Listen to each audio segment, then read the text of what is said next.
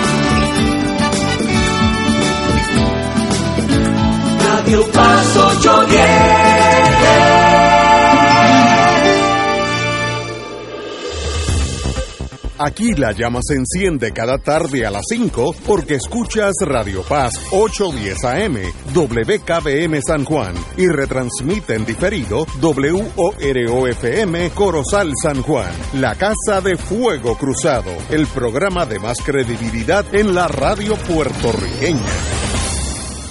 Esta emisora y sus anunciantes no se solidarizan necesariamente con las expresiones que escucharán en el siguiente programa.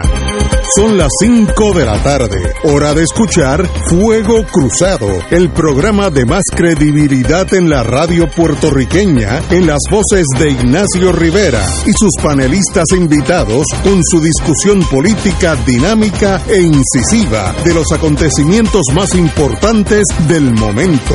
Fuego Cruzado comienza ahora.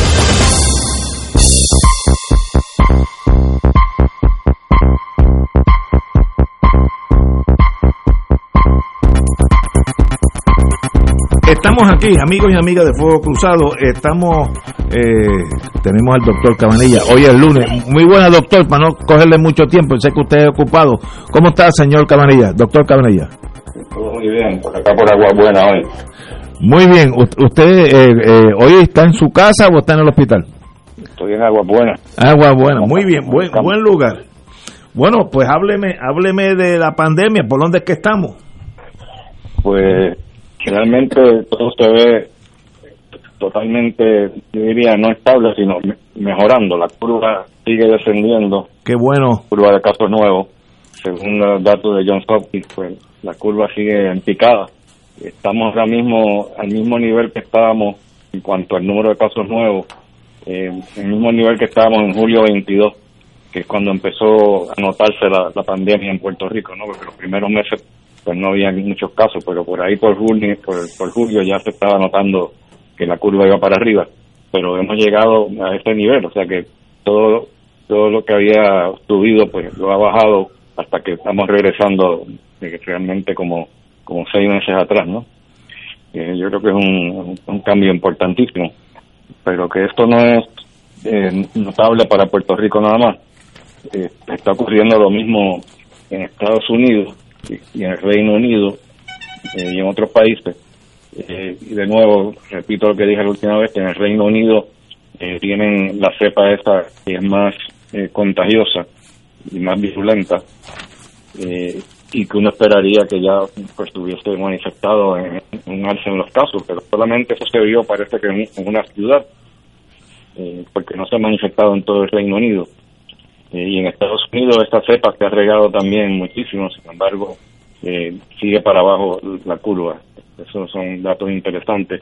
Israel ya está en 68% de, vacunación. Yo creo que ya deben haber superado hoy el 70%, que es la la, el porciento de personas que han vacunado eh, eh, para poder tener la, lo que llamamos la inmunidad de rebaño, ¿no? Y se está notando que en Israel los casos iban subiendo y ahora de momento hace una varios días atrás, eh, cuando ya estaban llegando a 70%, la, la curva está cayendo drásticamente. Yo creo que posiblemente es una manifestación de que quizás ya ellos alcanzaron eh, la inmunidad de rebaño, que es el primer país en el mundo. Wow, interesante. Te, tengo una, una duda porque leí en el Nuevo Día del sábado, página 4, sube la ocupación en intensivo por la pandemia. ¿Eso es correcto? Porque usted me está diciendo todo lo contrario, o, yo estoy equivocado. Bueno, en intensivo, te voy a decirlo como está. La, ocupación está en, en 64% hoy eh, y el porciento de camas de intensivo que están ocupadas por COVID es 11%, que está cerca del punto más bajo. Wow. Eh, subió un poquito de, del día 11 para el día 12 de febrero, subió un poco, subió de 10% a un 12% eh, de, de, número de, camas, por el porciento de camas ocupadas por Así que por pacientes de COVID, pero de nuevo bajó hoy a 11%. Así que ese esa noticia, si uno la lee, piensa que ese 64% es todo de COVID. No es correcto, es de otras cosas, ¿no? Usted... Exactamente, exactamente. Ese 64% no es todo de COVID y además de eso no es más alto que lo que había estado antes. Yo no sé por qué ellos dicen que aumentó, porque realmente se ha mantenido eh, desde el principio de febrero se ha mantenido por ahí por los 62, 63, 64, 65, así que yo no veo eh, ningún cambio significativo en cuanto a eso. Y como tú señalas bien, no todos esos pacientes eh, son, son de COVID, así que hay que fijarse en el porciento de camas utilizadas para pacientes de COVID y ahora mismo estamos en 11% que es de, lo más, de, los, de los puntos más bajos que hemos estado. Tengo una, una pregunta de un vecino mío esta señora ya se puso la segunda vacuna hace dos semanas. Me preguntó esta mañana que sabía que ella piensa que, que, yo iba a verlo para preguntarle, eh, que es lo mismo por, por, por estos, estos medios eh, eléctricos. Ella ya se tomó la segunda, me dijo Pfizer en el auxilio mutuo, pasaron dos semanas. ¿Qué ella tiene que hacer? ¿O ¿Qué ella espera que le pase? bueno, no, no le debe pasar gran cosa. La segunda dosis pues, puede darle más síntomas que la primera, pero si la primera no le dio muchos síntomas, la segunda pues puede que le dé un poquito más. Ahora, si la primera dosis pues le, dieron, le dio muchos síntomas, pues la segunda posiblemente se la acentúe todavía más. Pero no, yo no esperaría gran cosa. Lo que sí, pues yo recomiendo, especialmente para pacientes que han estado en tratamientos inmunosupresores como quimioterapia, por ejemplo, eh, que se chequeen dos semanas después para ver si formaron anticuerpos. Eh, eso yo lo discutí en la, en la columna anterior a la que se publicó ayer. Eh, que by the este sería bueno que la leyeran porque es un, una, es un homenaje a, a mi mentor en, Friedrich, o Friedrich, el, el, Freiberg. Eh, pero esta señora, vamos a hacer que ya pasó, se le fue el dolor de la segunda. Eh, en, en su vida continua de aquí los próximos 20, 30 años, Dios lo quiera, eh, ya su vida en torno a la pandemia, ¿se puede olvidar de eso? ¿Cuál ¿Qué hace ahora? Bueno, recuerden que todavía no sabemos con seguridad si la vacuna de Pfizer eh, protege de lo que llamamos enfermedad asintomática. Sabemos que definitivamente protege de la enfermedad sintomática y protege de la muerte también, pero no nos protege necesariamente de la enfermedad eh, asintomática, así que por el momento se supone que sigamos usando la, la, mascarilla para evitar eh, contagiar a otras personas que tenemos infección asintomática. La de Moderna ya hay datos que sugieren que sí protege de la enfermedad asintomática y probablemente la de Pfizer yo me imagino que va a ser igual, pero por el momento pues no, sigo usando mascarillas para que eso.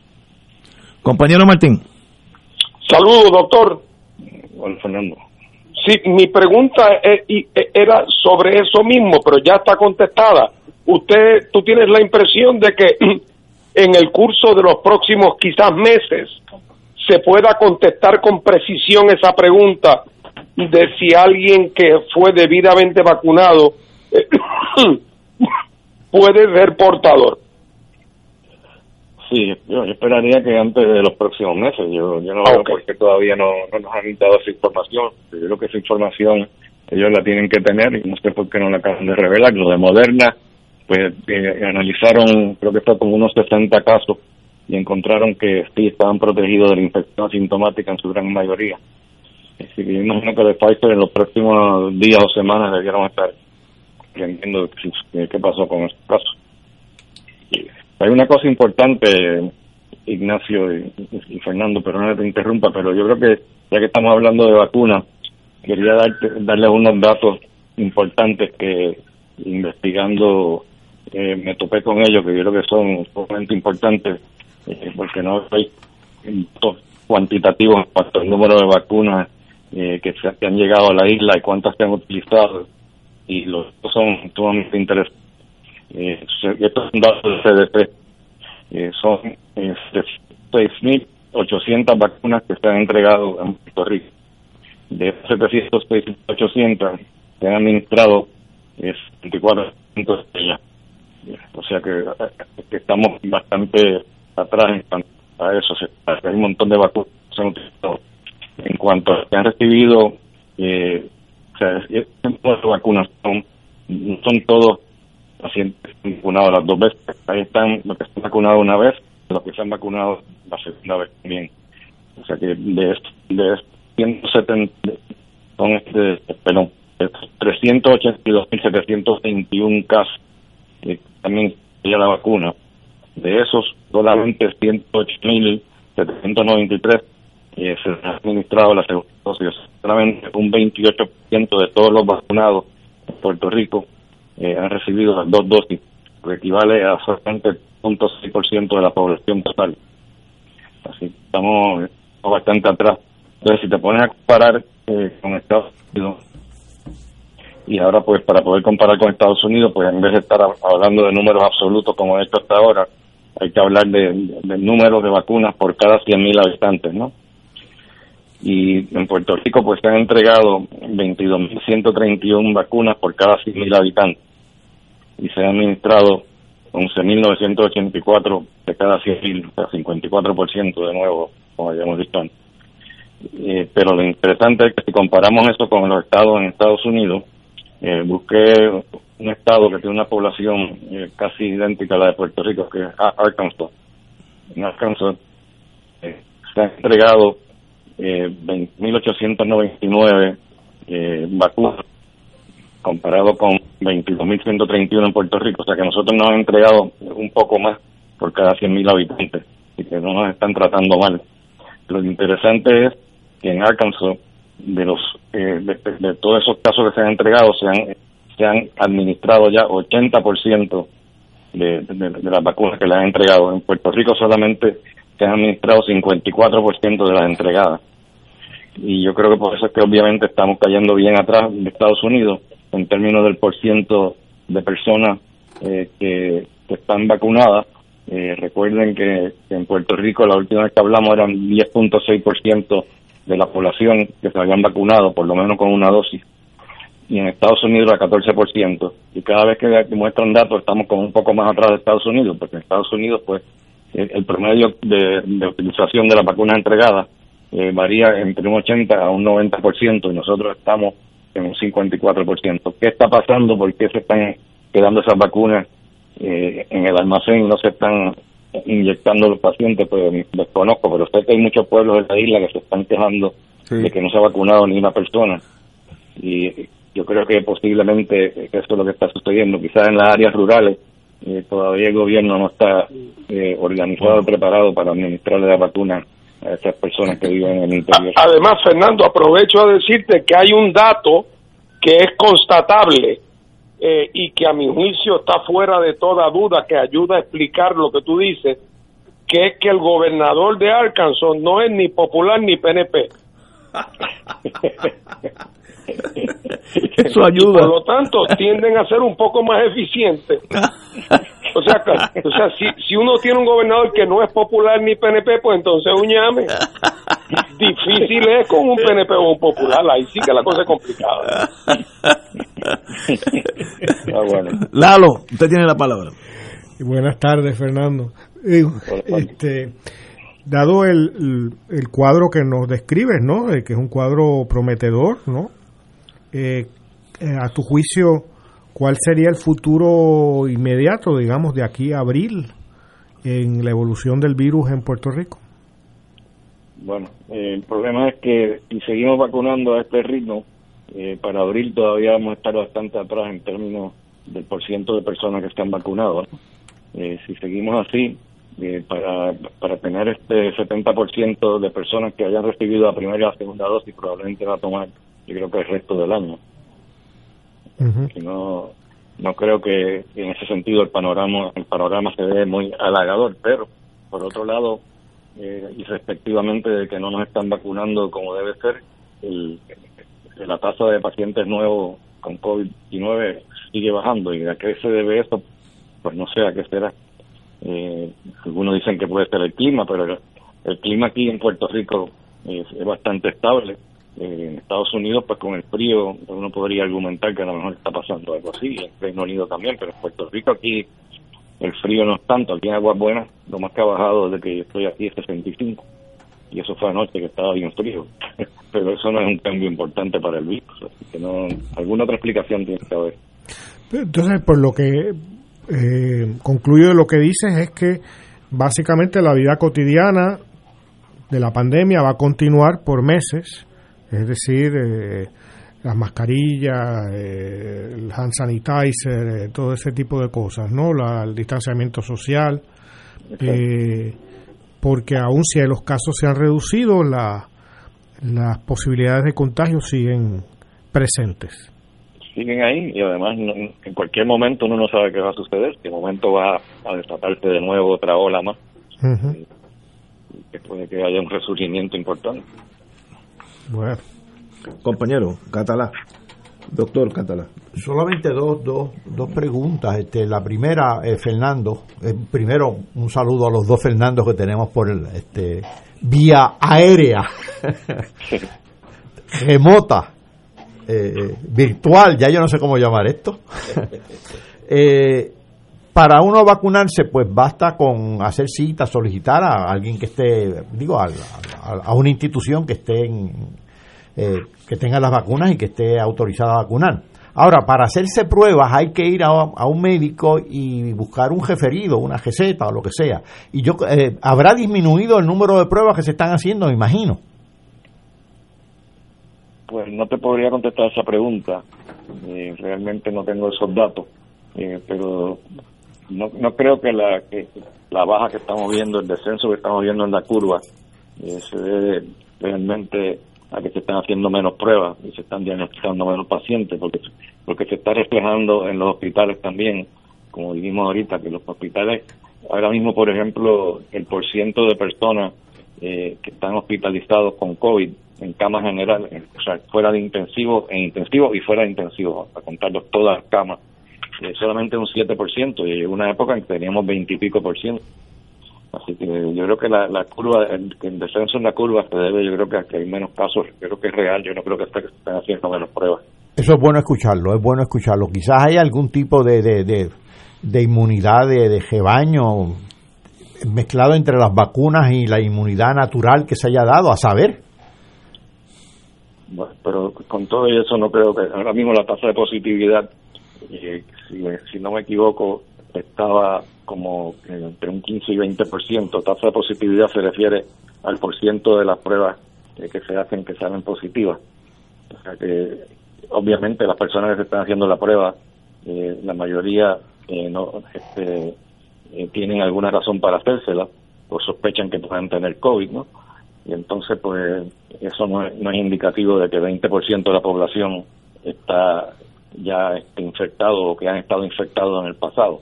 Probablemente menos que eso, porque este, ahí no están incluyendo todas las personas que no, que no tienen síntomas y que están perfectamente bien, y que si se le añaden a la muestra esta, pues seguro que va a ser mucho menos, mucho menos de, de 20%.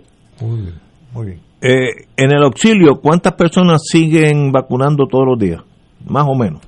Pues la última vez que chequeé fue, creo que el jueves o viernes pasado, habían vacunado 700 personas. ¿En un día?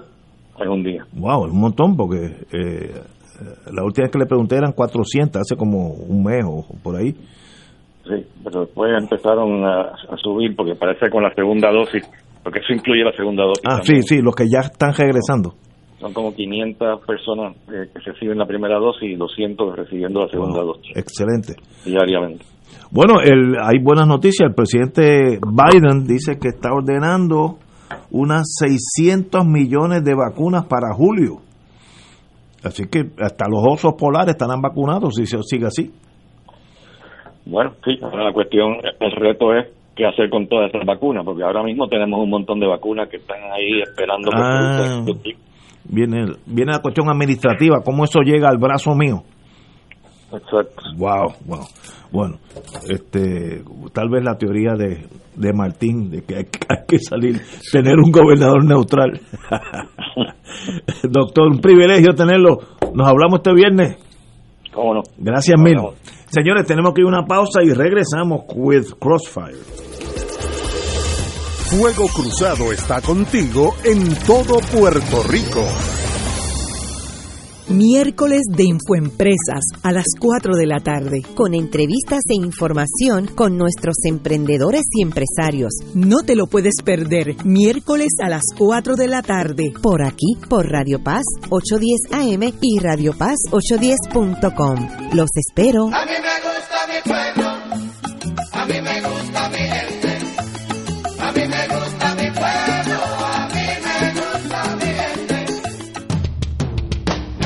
Todos los jueves Radio Paz y la Administración del Seguro Social te ofrecen un espacio informativo para orientarte y aclarar tus dudas sobre los derechos, requisitos y obligaciones para poder disfrutar de sus beneficios. Plantea tus preguntas por el 787-300-4982 y conoce antes que nadie los detalles concernientes a cambios y nuevas regulaciones, escuchando todo sobre Seguro Social con Víctor Rodríguez los jueves de 2 a 3 de la tarde por Se solicita donantes de sangre de cualquier tipo para el paciente Manuel A. Rivera Meléndez, hospitalizado en el auxilio mutuo, habitación 413.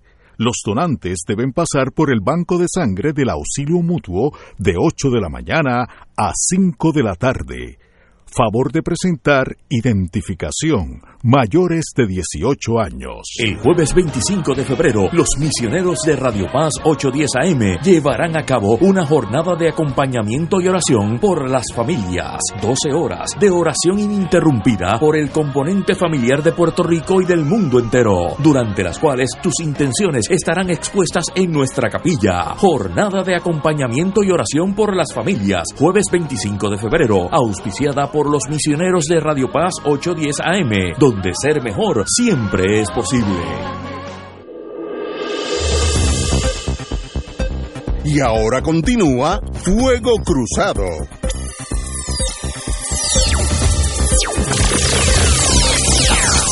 Regresamos, Boys and Girls de Fuego Cruzado. Bueno, tenemos que tener, tocar un tema que en Puerto Rico pasó sin pena ni gloria. Nosotros vivimos como Andorra, aunque estamos al lado de España y al lado de Francia, vivimos una vida nuestra, eh, independientemente de, de- los dos países. Y nosotros, en Puerto Rico, nadie ha tocado el tema de que el presidente, el expresidente Trump, sobrevivió su segundo juicio.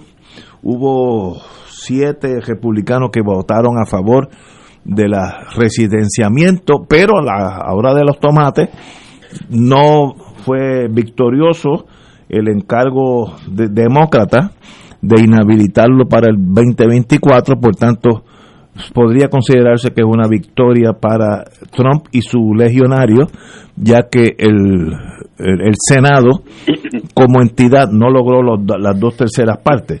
¿Qué significativo tiene eso? ¿Tiene algo de importancia? ¿Es irrelevante? ¿Por dónde vamos? Eh, Martín. Bueno, mira, en primer lugar aprovecho y saludo formalmente a Eduardo y a Paco y a ti, Ignacio. Saludos, saludos. Eh, ya espero el, el lunes que viene poder estar allí con ustedes presencialmente. Excelente.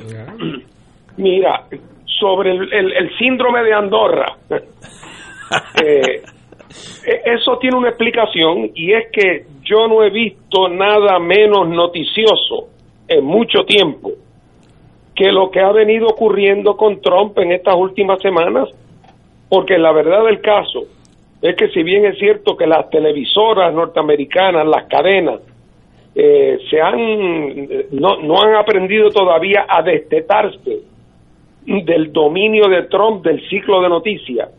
La verdad del caso es que aquí no ha ocurrido nada noticioso, a mi juicio, en, en todo el tema de Trump desde el día de las elecciones, porque todo lo que ha ocurrido es lo que, digo, con la excepción de, la, de los eventos de violencia en el Capitolio, eh, con, e- con la excepción de ese fenómeno, todo lo que ha ocurrido aquí era anticipado, anticipable y anticipado.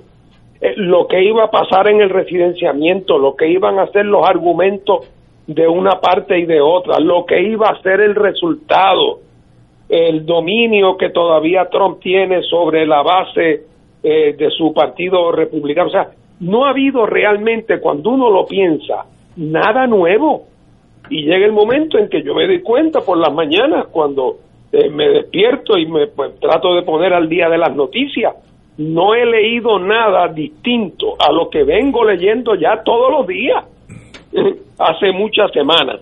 Así que ya es tiempo, pienso yo, de cambiar, de cambiar el canal, eh, porque, porque por el momento, eh, hasta que no hay realmente novedad en el frente de lo que tiene que ver con, con Donald Trump, y ya veremos qué pasa.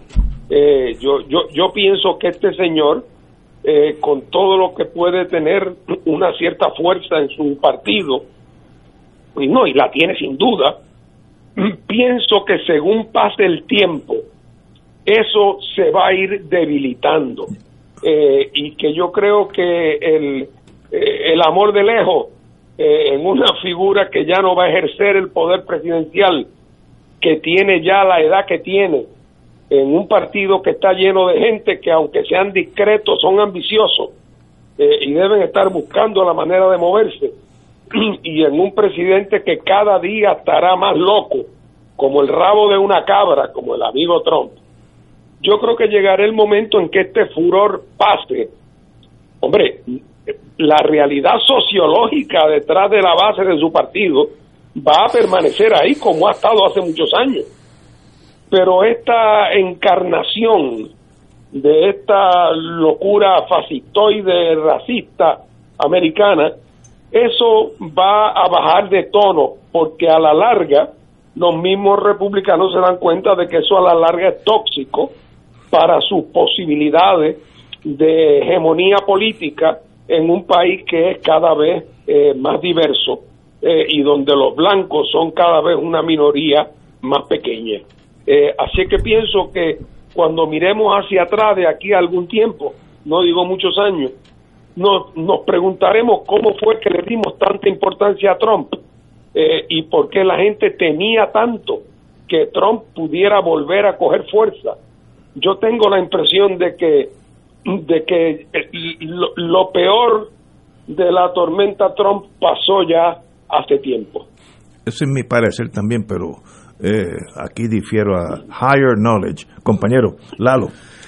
Bueno, yo creo que puede ser así lo que ustedes dicen, lo dicen Fernando y, y que Ignacio refrenda, pero el hecho es que en, en los acontecimientos más inmediatos, el juicio de residenci- residenciamiento, votaron 200, me parece que exactamente 200 representantes del Partido Republicano en contra del, de residenciar a Trump. Y en el caso del Senado, eh, un número, bueno, no lo pudieron residenciar, eh, eh, un número significativo de senadores 43. 43, eh, lo que muestra ese debilitamiento hacia de cara al futuro puede ser eh, vislumbrable, pero en lo inmediato, en este cuatrenio que inicia Biden, tiene todavía una oposición claramente montada por parte de los republicanos a sus iniciativas. Y yo creo que ya está mostrando Biden muy temprano eh, el, que tiene una resistencia. Hay una fuerza que está contra sus intenciones, está también tratando de hacer muchas cosas a la vez y no está haciendo ninguna por completo. Eh, la cuestión, por ejemplo, migratoria, que llegó a la presidencia diciendo que de inmediato iba a, a eliminar una serie de medidas que había hecho Trump, y está habiendo ya en tiempos de Biden múltiples deportaciones a Haití, a África, Centroamérica, para escándalo de los, de los que apoyaron a Biden eh, y a organismos que defienden eh, los derechos ¿no? de los inmigrantes. Eh, y así yo creo que estará pasando en muchas órdenes, en lo económico, en lo social, y en el futuro inmediato norteamericano esa división que aprovechó Trump me parece que sigue muy viva. Eh, y, y que tiene un gran reto Biden porque no es ningún gran reformador, es una figura bastante conservadora dentro del Partido Demócrata, alguien que vivió 50 años de su vida de la política, que eso es vivir en una burbuja en Washington, que no es la vida de, de la gente común y corriente, y, y tiene un, todavía unas fuerzas que me parecen formidables eh, y que están en este momento semiheridas debido a, lo, a las consecuencias, a las secuelas del 6 de enero, que pueden todavía eh, tener mucha actividad negativa desde mi punto de vista en la política de Estados Unidos. Compañero Catalán. Bueno, generalmente se dice que la llamada opinión pública se mueve en buena medida por el miedo. Eh, miedo al crimen, miedo al terrorismo, miedo a los inmigrantes, miedo al otro. Y ciertamente ese temor eh, en, en, Estados Unidos eh, fue muy bien aprovechado, entre comillas lo de bien, por el expresidente Donald Trump. Explotó eso demagógicamente. Pero ese miedo de esa que configura la opinión pública está ahí. El miedo no se va aunque se vaya Trump. La pregunta es, eh, y creo que Fernando Martín la estaba contestando, es si el Partido Republicano va a canalizar esos temores de, de manera positiva y no de manera negativa como hacía Trump. Pero los temores siguen ahí, están ahí. Por otro lado, el fenómeno mediático realmente a mí me parecía a veces extraño, porque tú, tanto cuando Trump estaba como presidente como ahora, como estaba diciendo Fernández, Fernando, tú pones la, la, la, televisión por la mañana y están hablando de Trump y de y qué dijo Biden sobre Trump o qué no dijo. Eh, y la pones por la tarde y por la noche, es lo mismo. Esta gente parece que están ahogando en corresponsales, porque solamente tienen un corresponsal en Casa Blanca y otro persiguiendo a Trump en, en, en el Lake, Lake Lago, yo, yo no sé. Maralago. Ese, donde, como, como se llama ese lugar. que ese, tú vas con a, frecuencia. A mí me parece. tiene como un nombre de película de terror. Yo siempre he creído que por ahí va a salir el monstruo de la, de la Laguna Negra, ¿no? Pero ciertamente ese fenómeno mediático tiene que disminuir tarde o temprano. Así que las dos los dos vectores son qué va a hacer el, el Partido Republicano que son, con esos temores, con esos electores de, de Trump que todavía existen, aunque ciertamente un tanto machucados luego de los acontecimientos, tanto de las elecciones como de los acontecimientos que se han dado a raíz del, del fenómeno del Capitolio, el, el- el- el Día de Reyes creo que fue eso, seis de- el 6 de enero. Y como también las alteraciones que se darán en las prioridades de las coberturas mediáticas. Ya eso está por verse.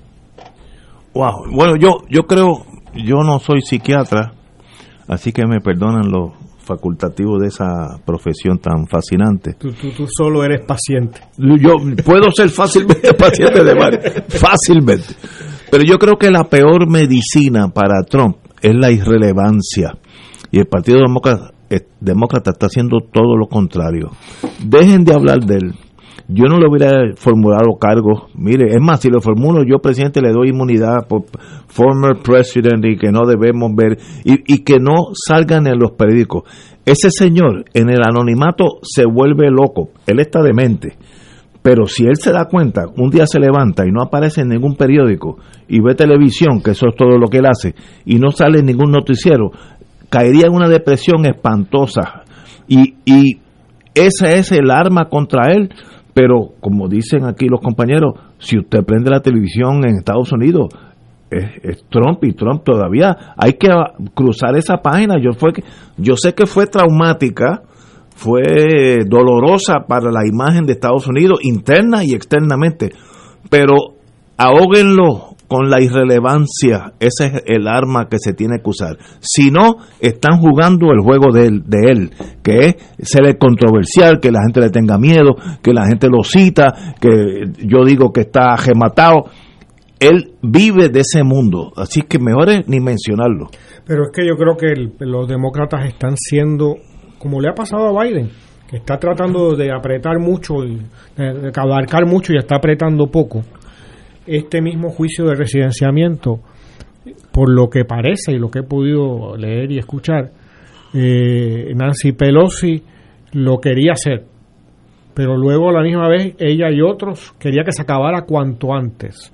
Por ejemplo, sorprendentemente, no pidieron eh, testigos. Querían eliminarlo cuanto antes, eh, porque pues quieren que el Senado se, se ocupe de nuevas leyes y de otros asuntos. Pero eso de hacerlo a mitad, de dar el golpe no contundente, mal dado, o sea, no, no lo dejaste inutilizado, es más, ¿cuánto puede haber avivado este juicio de residenciamiento a Trump? Y nuevamente pusieron los videos esos muy dramáticos y aún así 200 representantes votaron, republicanos votaron a favor de Trump y 43 senadores. Oye, y por cierto, hay un proyecto por ahí de los republicanos circulando, yo no conozco los detalles porque lo estaba oyendo hoy, reviviendo el, el- el fenómeno del, o la propuesta del English only, solamente Ah, el sí, inglés. sí, sí. Y eso refleja, para empezar, el miedo del que estaba hablando, el miedo al extranjero, el miedo a la diversidad cultural, el miedo a las minorías étnicas, la intolerancia con el otro, eh, que por cierto debe ser una lección para los puertorriqueños también. Oye, y en este contexto lo que me, admiró- me resultó admirable es el, el protagonismo de nuestra representante allí, de Jennifer González, en, en las discusiones del proceso de residenciamiento. Estuvo en todos los, los- los sitios, salía constantemente.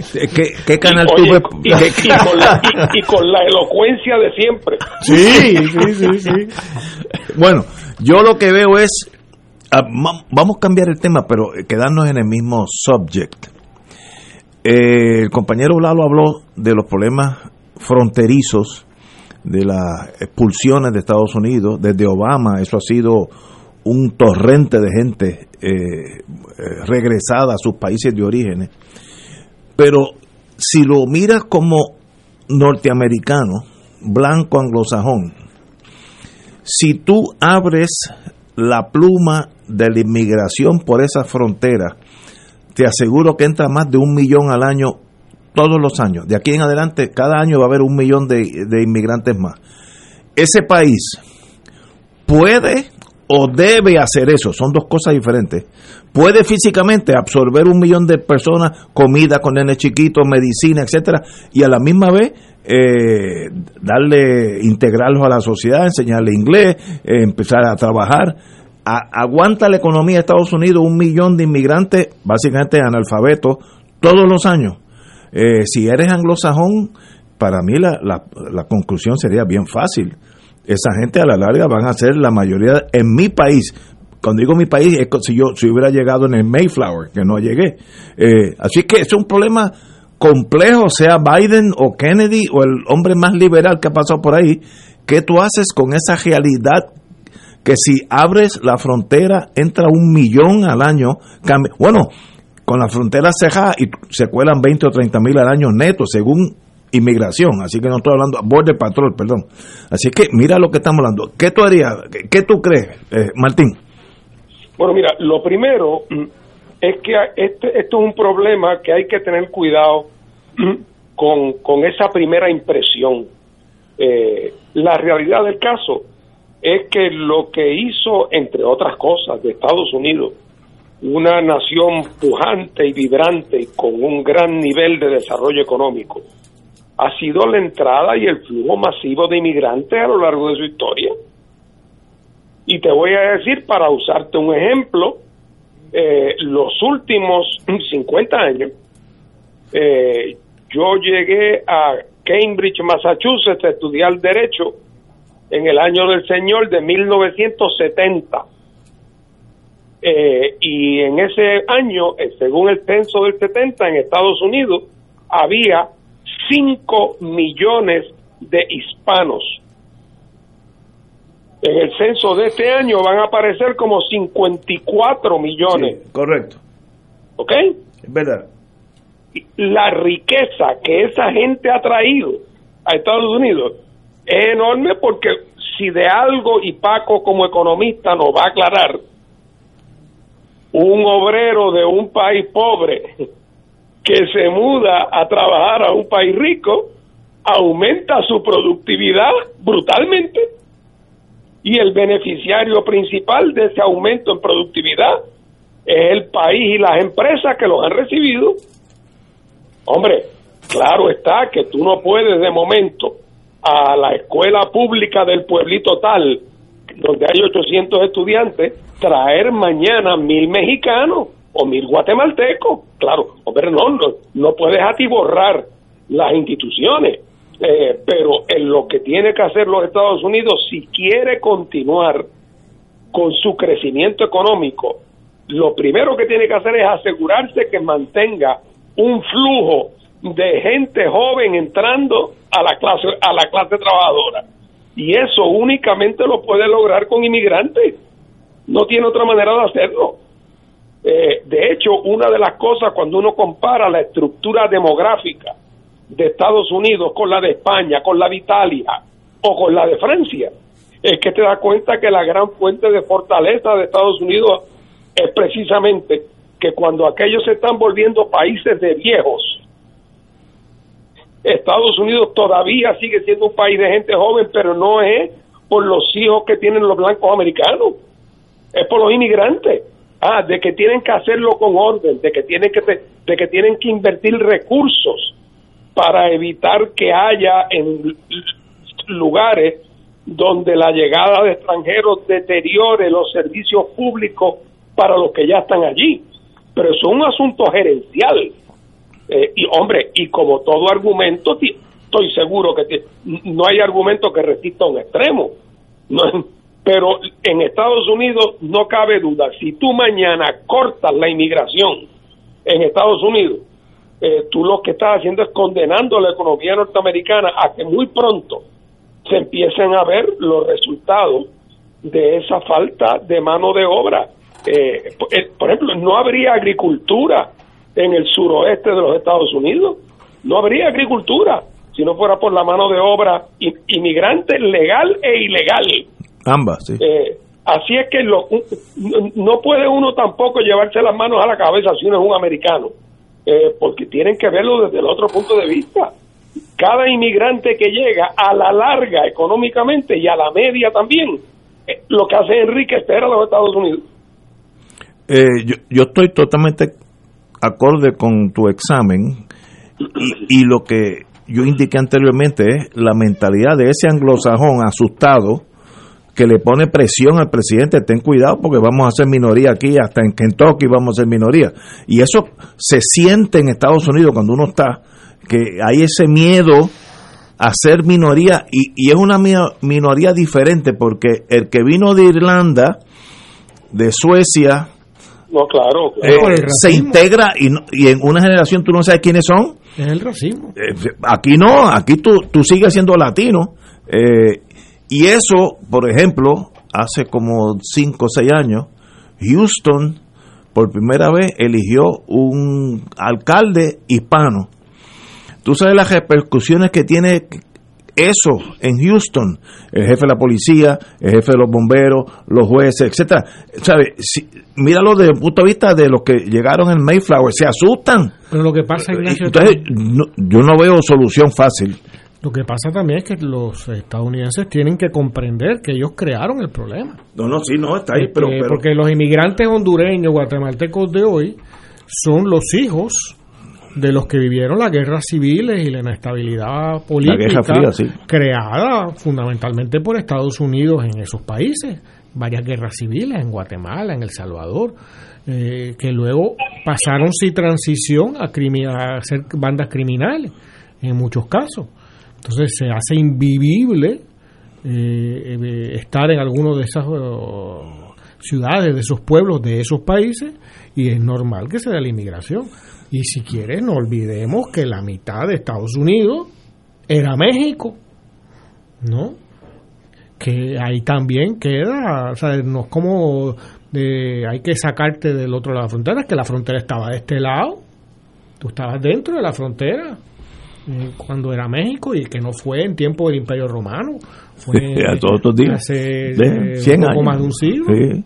Pero, pero que es un problema que Biden, yo presidente Biden en Washington, tengo que controlar porque es como una bomba. claro, Si yo abro esa, digo literalmente, si él abre la frontera, entran un millón de personas. Eso given, porque es con las cosas cejadas y bien difícil y todavía entran. Eh, y estoy hablando de los ilegales, porque los legales entran y se quedan. Este, Pero podría, que yo, haber un proyecto De- de cuota. Marshall Sí, sí, en sí. Europa para la recuperación de Centroamérica, para tratar de, qué sé yo, de, de financiación, de etcétera, y, y la gente entonces no se va. No, es un problema político del blanco anglosajón que se siente acorralado por la geografía. Eh, y no estoy diciendo si es bueno o malo. Yo creo que, como estoy con Martín, Estados Unidos se hizo por la inmigración. Pero eso también es parte de la mitología de ciertos sectores de Estados Unidos, que esto era, ese era Estados Unidos. Exacto. Estados y- Unidos y también es. la migración porque desde que el ser humano bajó de los árboles es migrante. Eh, de hecho, dicen Está los bueno, está antropólogos bueno. que nuestro origen está en África y nos hemos quedado con el mundo desde antes de Colón y de después de Colón. Seguiremos migrando por a, a veces a distintos sitios, a distintos lugares, por distintas razones. En la medida en que el desarrollo económico seamos hom- homogéneos, entonces en esa medida pues cambian esos flujos.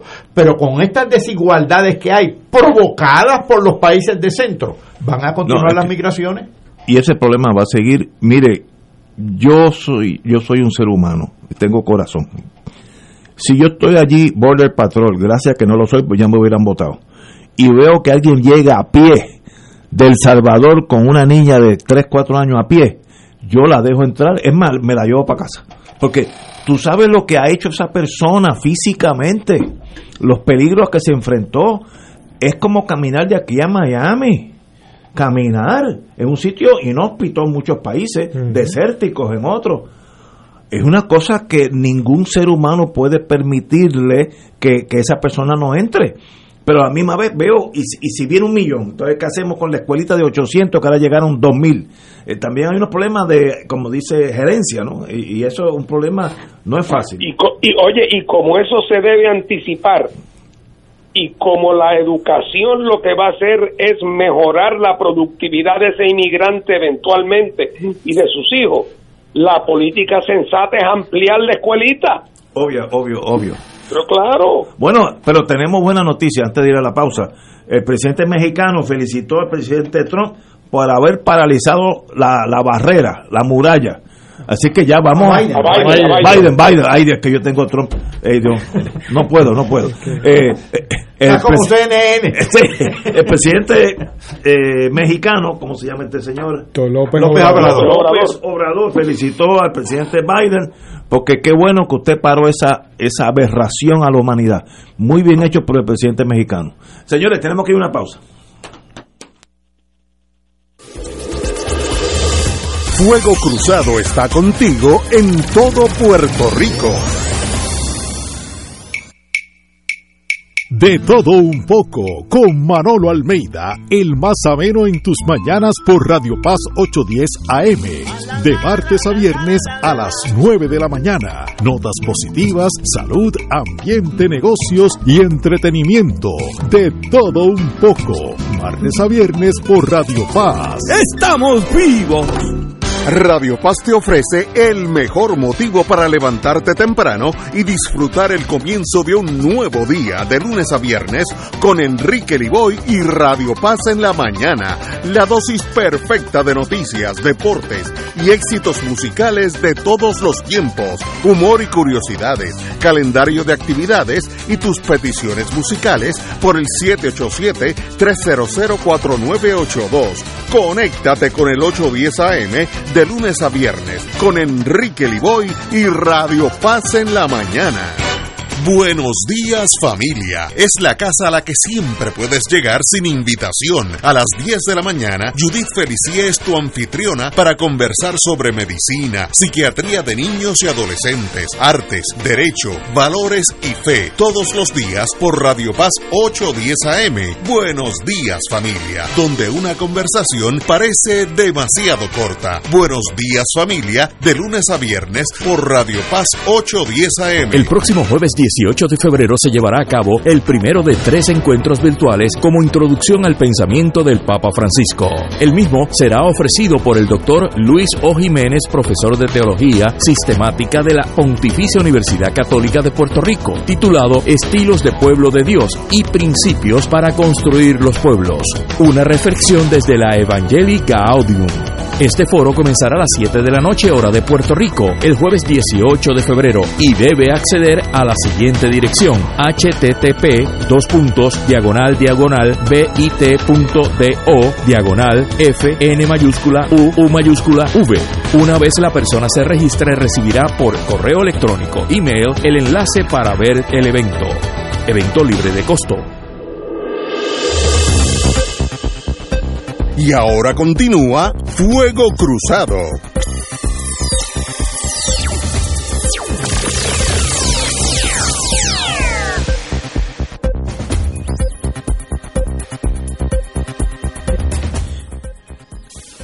Bueno, amigos, vamos a hablar. Espera, ya yo metí la pata aquí por esto. De los textos del bi- bipartidismo No, no. terminal. No, vamos a. Lo, lo roto, lo mentido, lo abandonado. Textos del bipartidismo terminal. terminal. Esto es un libro del compañero Eduardo Lalo, que yo lo tengo en casa, y es, lo empecé y es como un, como un buen Cuba Libre, una tarde de un domingo que uno no puede parar. Así de excelente es porque lo que está diciendo es todo lo que estamos viviendo, pero él tiene ejemplos allí. Así que háblame del libro.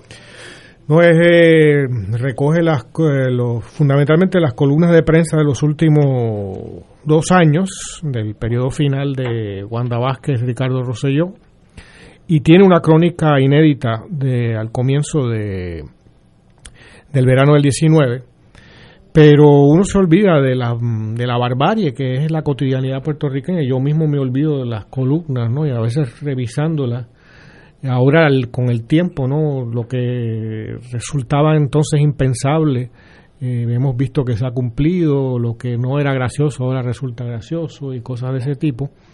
Y tengo la satisfacción de que este próximo sábado a las 2 de la tarde eh, se va a presentar el libro por Benjamín Torres Gotay, el periodista del, del Nuevo Día, va a tener un, una conversación conmigo en la librería El Candil de de Ponce. pero se va a transmitir por la situación.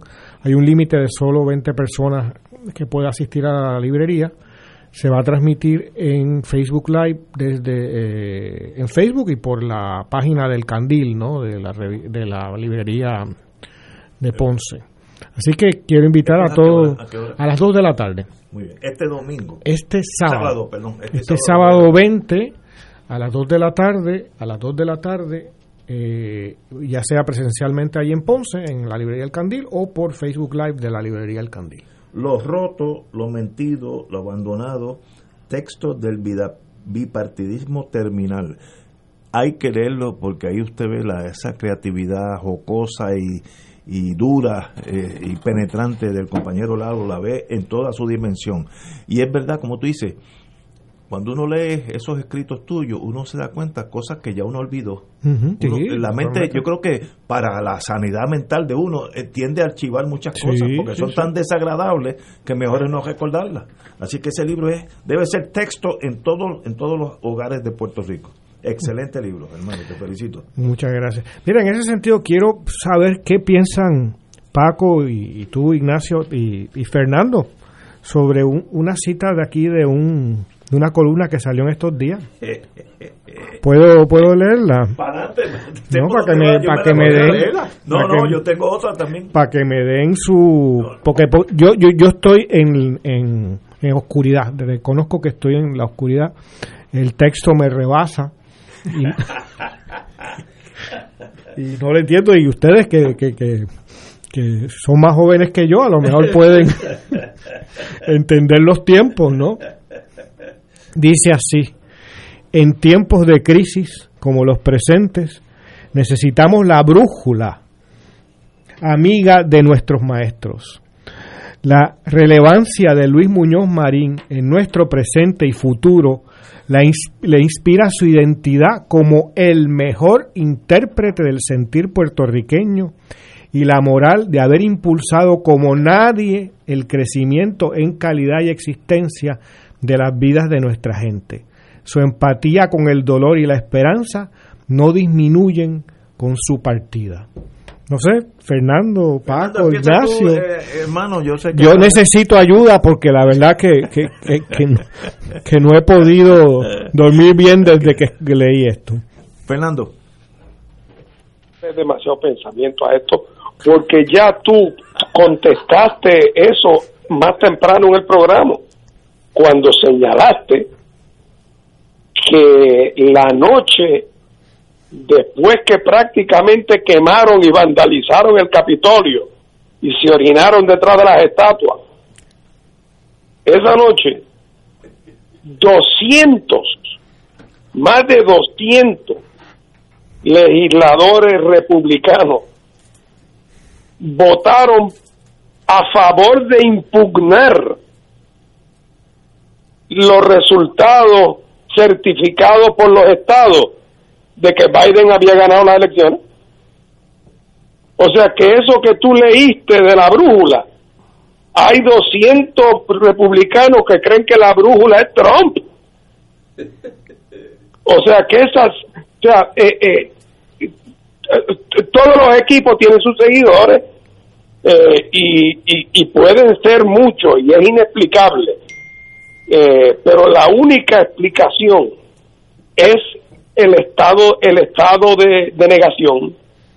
Eh, son gente que, que vivió toda la vida a base de un paradigma y cuando de momento el paradigma es cuestionado y cuando te enseñan los videos de la gente orinándose en el Capitolio y de la gente rompiendo las paredes, la- las ventanas con las banderas americanas, eso lo colocan en, en una gaveta y siguen viaje y votan a favor de Trump.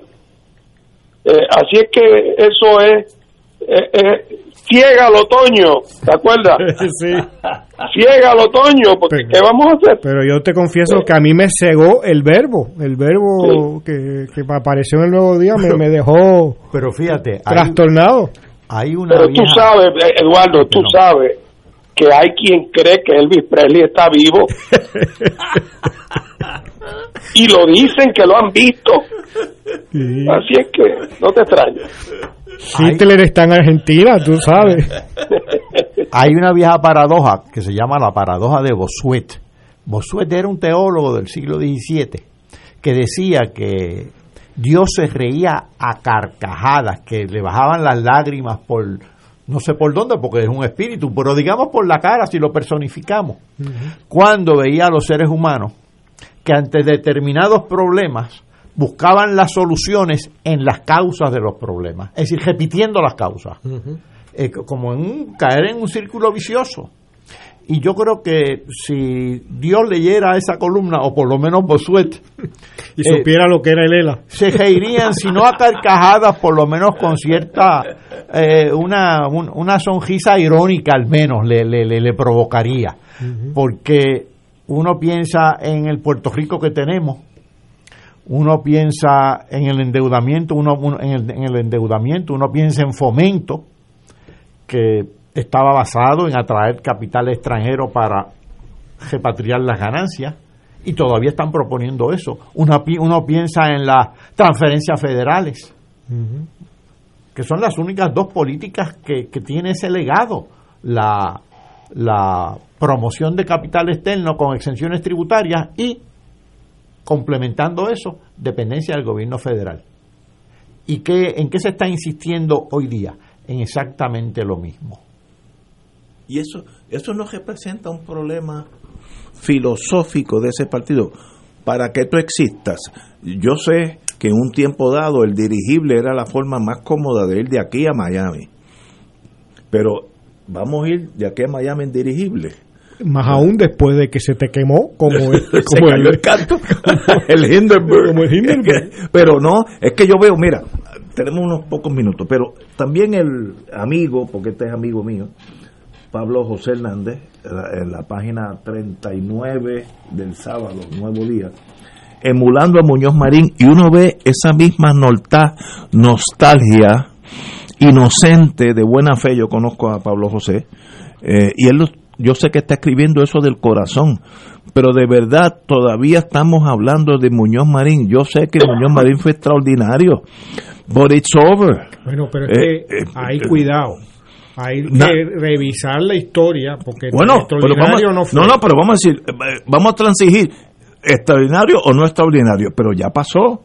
Washington, el primer presidente de Estados Unidos, fue hizo cosas buenas, hizo cosas malas. Lincoln, bueno, pregunta a los del sur de Estados Unidos si fue lo más bueno.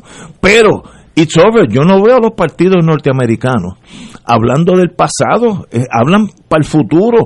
Y yo veo el Partido Popular eh, con amigos muy queridos, gente muy inteligente, gente que puede gobernar un país fácilmente, sumidos en los años cuando ese partido fue hegemónico. It's over, ya pasó. ¿Qué, qué van a crear nuevo? ¿Para qué? Como yo le pregunto a ellos cuando estoy con ellos, ¿para qué ustedes quieren ganar? Vamos a decir que ya ganaron. Ganaron 100% del voto y 100% de la Cámara y 100% del Senado. El poder absoluto. So what? ¿Qué van a hacer? Entonces ahí hay un silencio. No me dice lo que, lo que hizo Muñoz en el 1942 o 52, cuando sea. It's over. Y ese es el gran flanco débil del Partido Popular. No es el pasado, fue el futuro. Y el futuro ahí están en cero. Tenemos que ir una pausa, seguimos con este interesante tema, a ver si buscamos la solución. Vamos a una pausa. Fuego Cruzado está contigo en todo Puerto Rico.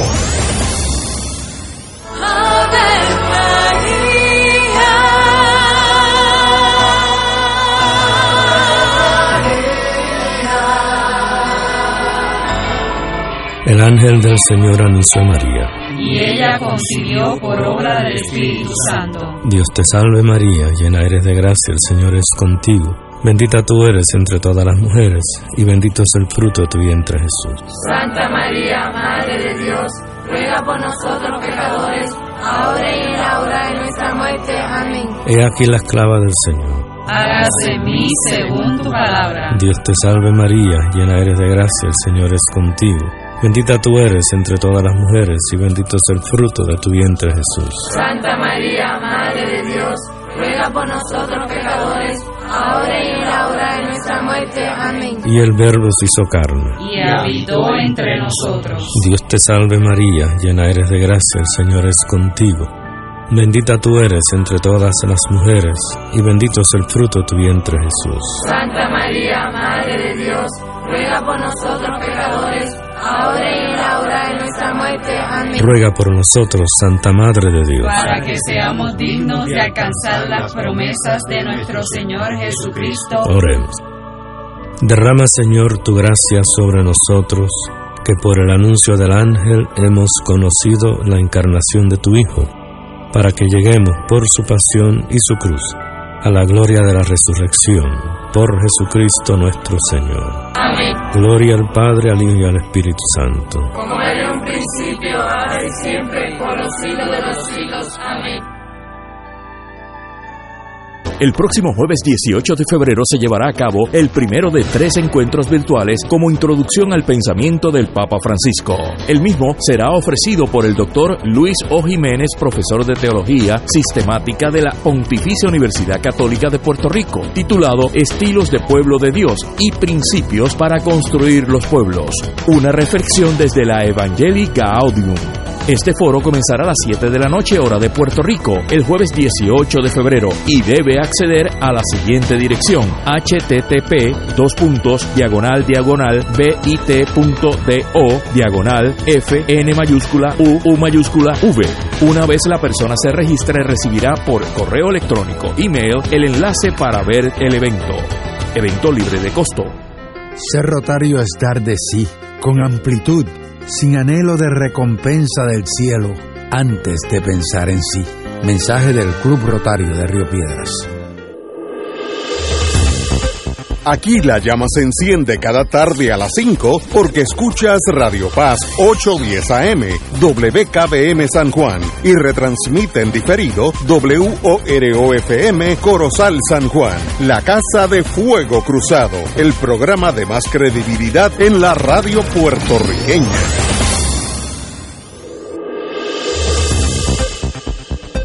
Y ahora continúa Fuego Cruzado. El tema del Partido Popular eh, en torno a dos artículos que han sa- salido en estos días. El último del amigo Pablo José Hernández, joven, empezando a vivir, y hablando de lo grande, lo importante y las enseñanzas de los, el año, los años de Muñoz Marín. Voy a estipular todo eso inarguendo con eso los abogados para no discutir eso, pero ya eso pasó para mí, práctico al fin, uno de mis defectos o, o- o cualidades es que tienen que ofrecer ese partido en el 2024. No me hablen de Muñoz Marín, digo, excelente, ser humano estipulado, hizo lo mejor posible. Ni siquiera eso está Pero- pero- estipulado. no, pero bueno, yo, yo lo estipulo en el cuento, pero ya se acabó. Los boquetes que hay en la cajetera dependen del pasado del Partido Popular, no, dependen del futuro del Partido Popular. Los boquetes enormes, el vacío sea, completo un del boquete. Estado Libre Asociado, eh, ¿cómo tú lo justificas? No, no, es que. Y aparte, el lenguaje cursilón, vacío, de palabras vacías, y para nada crítico. O sea, Muñoz Marín, eh, si hay alguien que tiene el closet lleno de esqueletos, eh, esa figura. ¿Sabes? No se puede seguir porque se atuvo la hegemonía política impidiendo la discusión este, de la realidad histórica puertorriqueña. Uno de los creadores de la ley de la mordaza cuando era senador fue Muñoz Marín. ¿Sabe? Eh, eh, Fue el, el- el- el que posibilitó el macartismo, la versión criolla del macartismo, que le destruyó la vida a una generación completa. Es que estamos de acuerdo, pero para mí, sea eso tu análisis correcto o el mío inarguendo, lo hizo todo perfecto, nunca cometió un error. Ya pasó. Ya, no, no, por ejemplo, vamos a asumir que yo fui un atleta a todo gender, eh, a la edad mía, no, el Real Madrid no me puede poner de centro forward, porque ya Oye, yo no, pero tú, tú- tú fuiste capitán del equipo de highball. no, en ese todavía puedo jugar mi jueguito. Pero mire, por atleta que yo fui hace 30, 40 años, ya yo no puedo estar en el Real, Ma- Real Madrid porque no, no, no doy. Pues mire, la cosa hay que buscar otro centro forward, centro delantero en español, para que llene esa plaza, y eso es lo normal, y el Partido Popular se niega a hacer esa transición hacia otra cosa. Mira, si yo fuera estratega del Partido Popular, yo haría todo lo posible por convencer a Puerto Rico que Puerto Rico va a tener el gobierno más recto, decente, anticorrupción, cristalino en su en su gerencia eh, gubernamental. Sin nepotismo alguno. No, sin, sin, eh, sincero, porque así contrasta con el otro elefante que está tratando de, entrar a la joyería, pero si son dos elefantes, pues olvídate de la joyería, eso se acabó. ¿Qué diferencia hoy hace el Partido Popular del Partido Nuevo con lo que estamos viendo en la Cámara y Senado hasta ahora? ¿Qué, qué diferencia hay? Fíjate, declaró que el Cámara y Senado era una zona libre de nepotismo. Pues, Empezaron dando unos Pero buenos mira, ejemplos. eh, Eduardo, tienes que, tienes que verlo de otra manera. Es que son gente que está muy comprometida con la unidad familiar. Sí, sí, sí. Y, y tú y tú no crees en esas cosas, tú, eres, eh, tú sabes. Sí, yo he tenido problemas con la familia toda, toda la vida. A- sí. a- así mismo. Pero mira, eh, Ignacio, eh, eh, aquí el asunto es sencillo. Eh, eh, todas esas referencias nostálgicas, romanticonas, a una especie de tiempo, época de oro, donde presidía sobre Puerto Rico una especie de filósofo ilustrado, cuya única preocupación era la protección del bien común.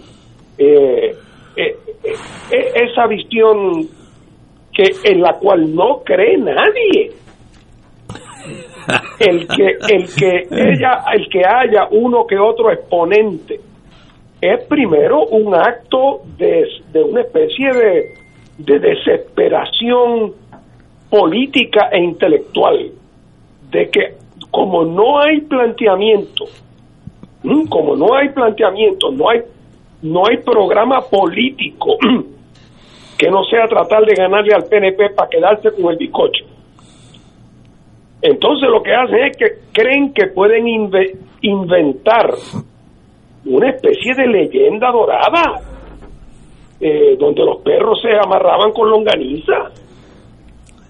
Eh, y entonces cuando sale escrito en el periódico, una persona lo lee y se da cuenta que eso es evidencia de una bancarrota política.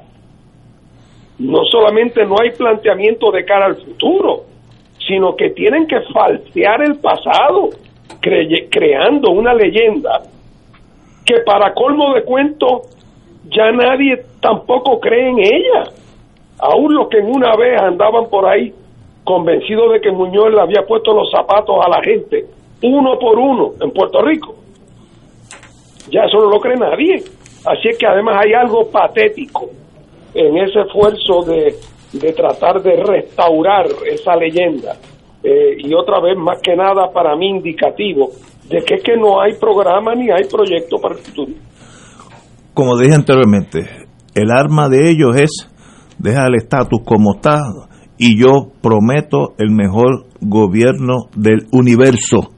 Pero ¿cuál va a ser el portavoz de ellos para decir eso? Ah, ah, bueno, no me lo ¿El problema complique, no me lo complique. Voy a tener que traer un importado. un lo, lo más terrible, lo más terrible es que probablemente la mayor parte de la población del país hoy no sabe lo que es una pava y piensa que Muñoz Marín es un parque Un aeropuerto. Y un aeropuerto y no lo identifica que- porque es que eh, es la obsolescencia absoluta. Si hay figuras que, que- encarnan la obsolescencia, quizás la más la mayor eh, son los políticos. ¿no? Un, un compositor puede no ser obsolescente, un escritor puede no serlo, un filósofo, ¿no? Este, Pero eh, alguien, pero un político, eh, mira, de cua- en cuanto pierde, es, obsolescente. Este domingo, página 29, Nuevo Día, el amigo, el doctor Ángel Collado Schwartz, tiene un artículo sobre este mismo tema, exactamente igual. Un héroe trágico, hablando de Muñoz Marín. Eh, cito un párrafo porque es excelente. Puerto Rico fue una ficha importante del esquema de gobierno permanente de Estados Unidos de presentar a la isla como un modelo para los nuevos países que surgían concluida la Segunda Guerra Mundial y, y un supuesto modelo del programa de descolonización esbozado en las Naciones Unidas. Eh, en esta Guerra Fría es que, según la tesis de Ángel Collado Schwartz, eh, nace este Estado Libre Asociado con el endoso de Estados Unidos para un contraste con las naciones emergentes y un día esto cuando eso se torna obsoleto pues abandonan como hacen los imperios cuando no le interesa el- las colonias pues las abandonan. Y eso según página 49 domingo nuevo día. Excelente programa. Pero fíjate una cosa, Ignacio, desde el principio, eso, ese proyecto que tú citas ahí, estaba lastrado por las contradicciones. Vamos a tomarlo así, mira, eh, tómate la década del 50 al 60 porque después de todo el ERA se crea en el 52 y pocos años antes empieza Operación Manos a la Obra. Del 50 al 60 ciertamente hay crecimiento económico porque una inversión extranjera se ubica aquí. El empleo aumentó, no porque se perdió más empleo agrícola y en otros sectores del que se ganó en la, en la industria. La emigración aumentó, es la década donde más emigración ha habido en Puerto Rico. Emigraron más, cerca de 500 mil puertorriqueños, cuando entonces la población era poco más de 2 millones de seres humanos. correcto es Así que esa, el otro lado de la moneda no lo ven. Ahora probablemente estos que están añorando esa época dicen contra el problema de la inmigración, pero sí que el problema de la inmigración estaba en sus años oro, de, de dorados, en sus años este, de, de gran éxito. La degradación ambiental. Aquí lo que hubo fue una urbanización desordenada, las famosas refinerías de petróleo, que si no hubieran, eh, si no se hubieran resquebrajado, tendríamos realmente un gran problema. Un gran problema, porque eran unas contaminantes extraordinarias. El costo de esa contaminación, el costo de ubicar las plantas eléctricas en el sur para suplir la electricidad que esas, que esas refinerías necesitaban. El costo en que se incurrió de emisión de deuda para financiar esas plantas generatrices. Eso nunca se ha calculado en Puerto Rico. Lo, de lo único que se habla fue del beneficio de las petroquímicas. ¿Cuál beneficio? Durante la época de las 936, las dos décadas de oro fueron el 80 y el 90, que estaba plena, plenamente vigente porque comenzó en el 76. De todo el siglo XX, al menos del 40 al 2000, las dos décadas de menos crecimiento económico fue la década del 80 y la del 90. Ah, creaban buenos empleos en un enclave, bien remunerados, y la remisión de ganancias hacia el exterior fue realmente eh, creció exponencialmente y creciendo lo, crecieron los fondos 936 depositados en la banca radicada en Puerto Rico, por eso se estableció aquí el Chase Manhattan Bank, el Citibank y otros más.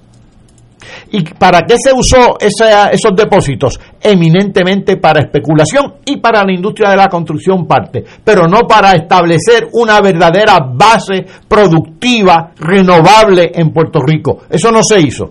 ¿Quieren que se repita todo eso ahora? eh, a partir del 2021. Eh, ¿Qué es lo que están añorando esta gente? ¿Qué están proponiendo? Porque si esa es la añoranza, si lo que quieren es repetir ese pasado, pues van por mal camino. Es que yo no creo que ellos conocen otro pasado ¿sabe? E- ese es el único todavía todavía hablan de traer las, las plantas manufactureras cuando hay en Estados Unidos y en el mundo entero mil opciones antes no habían así que están hablando de- del dirigible de aquí en Miami Y lo que es peor, que a veces se habla de, ese- de una pretendida saber histórico. ¿Sabes? Eh, hay que buscar, hay que leer bibliografía. Que no se puede eh, tener el grado de superficialidad que algunos de estos escritores tienen. Wow. Señores, tenemos que ir a una pausa. Seis y cuarto y regresemos con otra cosa que no sea el pasado del Partido Popular. Vamos a una pausa. Fuego Cruzado está contigo en todo Puerto Rico. Fuego Cruzado, el programa de más credibilidad en la radio puertorriqueña, es ahora la tribuna abierta de análisis noticioso, con diversas perspectivas que exploran el trasfondo de lo que acontece a diario y cómo nos afecta. Escucha Ignacio Rivera y sus panelistas invitados de lunes a viernes en Fuego Cruzado en transmisión diferida a las 10 de la noche por Oro 92.5 FM.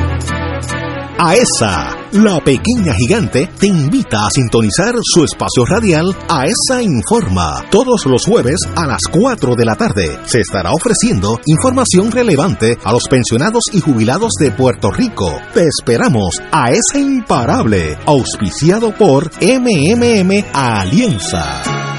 Radio Paz te ofrece el mejor motivo para levantarte temprano y disfrutar el comienzo de un nuevo día de lunes a viernes con Enrique Liboy y Radio Paz en la mañana. La dosis perfecta de noticias, deportes y éxitos musicales de todos los tiempos, humor y curiosidades, calendario de actividades y tus peticiones musicales por el 787-300-4982. Conéctate con el 810 AM de lunes a viernes con Enrique Liboy y Radio Paz en la mañana. Se solicita donantes de sangre de cualquier tipo para el paciente Manuel A. Rivera Meléndez, hospitalizado en el auxilio mutuo, habitación 413. Los donantes deben pasar por el banco de sangre del auxilio mutuo de 8 de la mañana a 5 de la tarde. Favor de presentar identificación mayores de 18 años.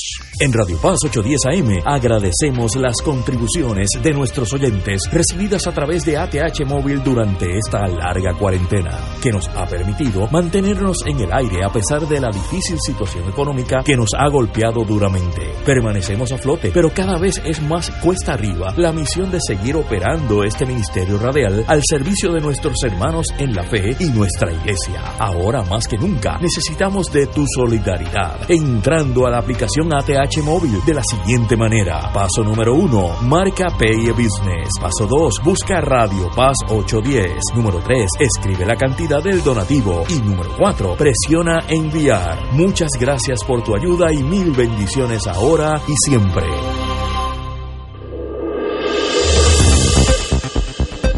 Y ahora continúa Fuego Cruzado.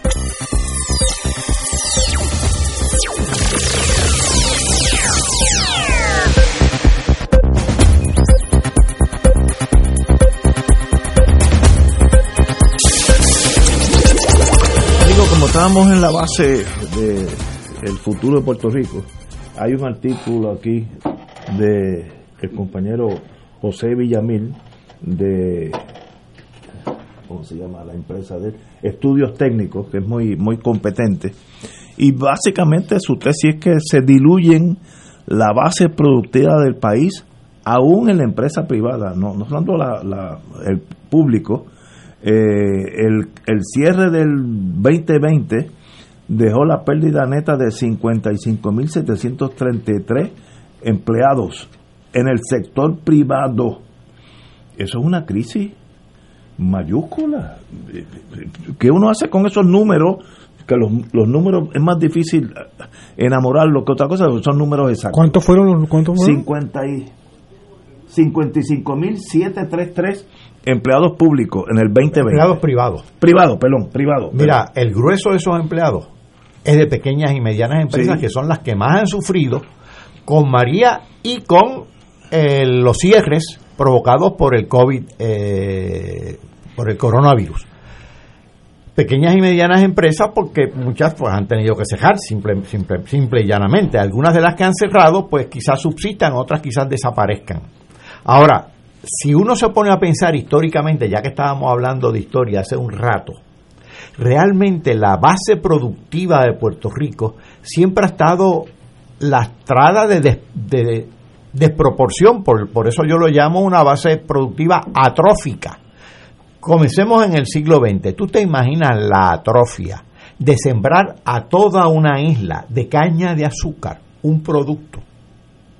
El efecto ecológico que tuvo eso, el efecto económico, el efecto en la vida de los seres humanos.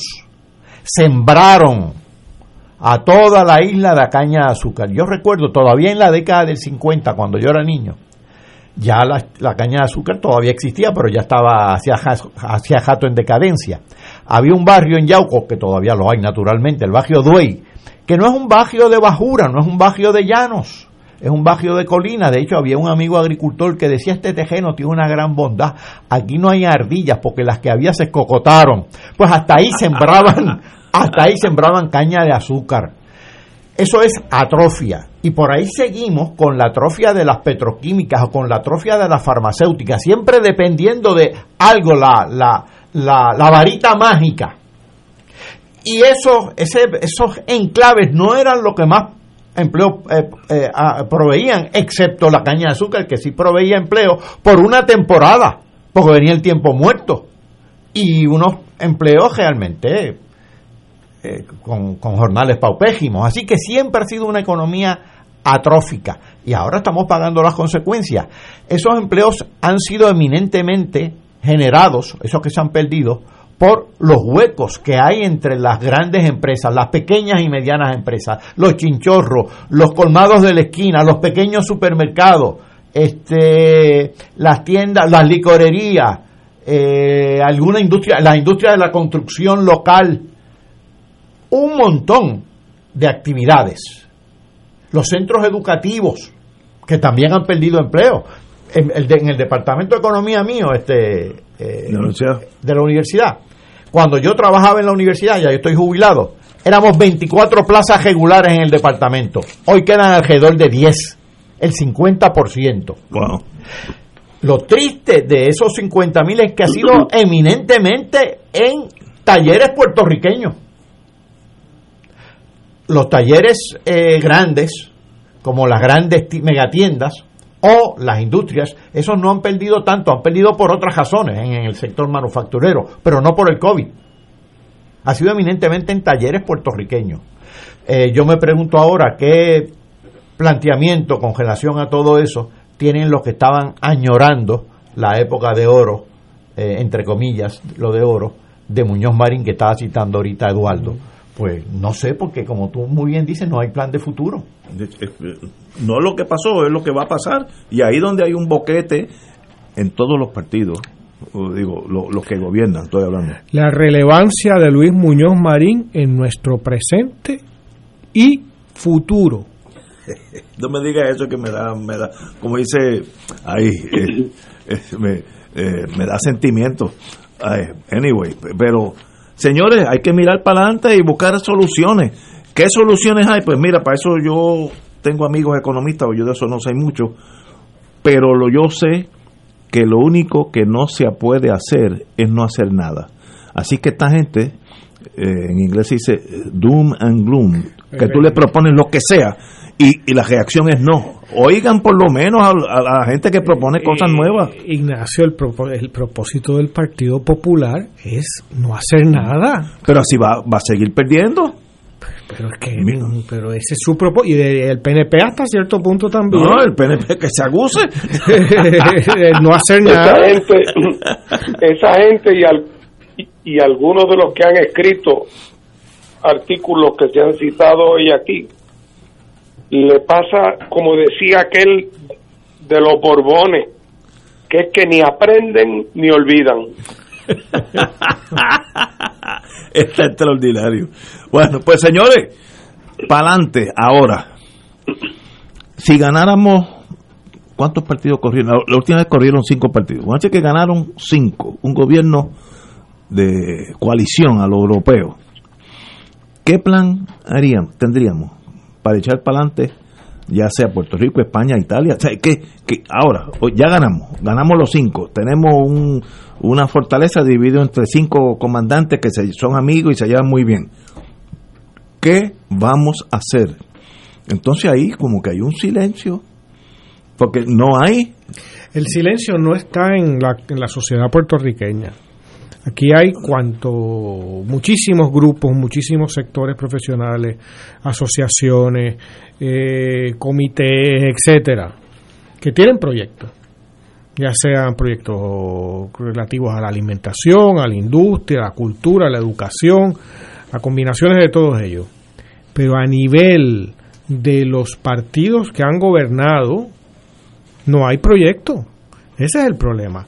Ahí si había un había algo se manifiesta en silencio rápidamente, ¿no? Eh, Pero mira por dónde van, por dónde van esos dos partidos. Bueno, estamos de acuerdo. eh, Que, que se nota que van menguando su Claro, fuerza. Estamos de acuerdo, pero eso no les importa porque el propósito de tu ser PNP o ser o ser PPD no es eh, eh, ni siquiera en el caso de los PPD eh, hacer la obra de Muñoz Marín. No, se trata de manejar el presupuesto. ¿no? Y si tú puedes poner a tu hermana porque y conseguirle la dispensa para que trabaje en tu oficina, como ocurre en esa zona libre de nepotismo que es el, el Capitolio, eh, y no le llamas nepotismo porque tiene una dispensa, pues ese es el propósito.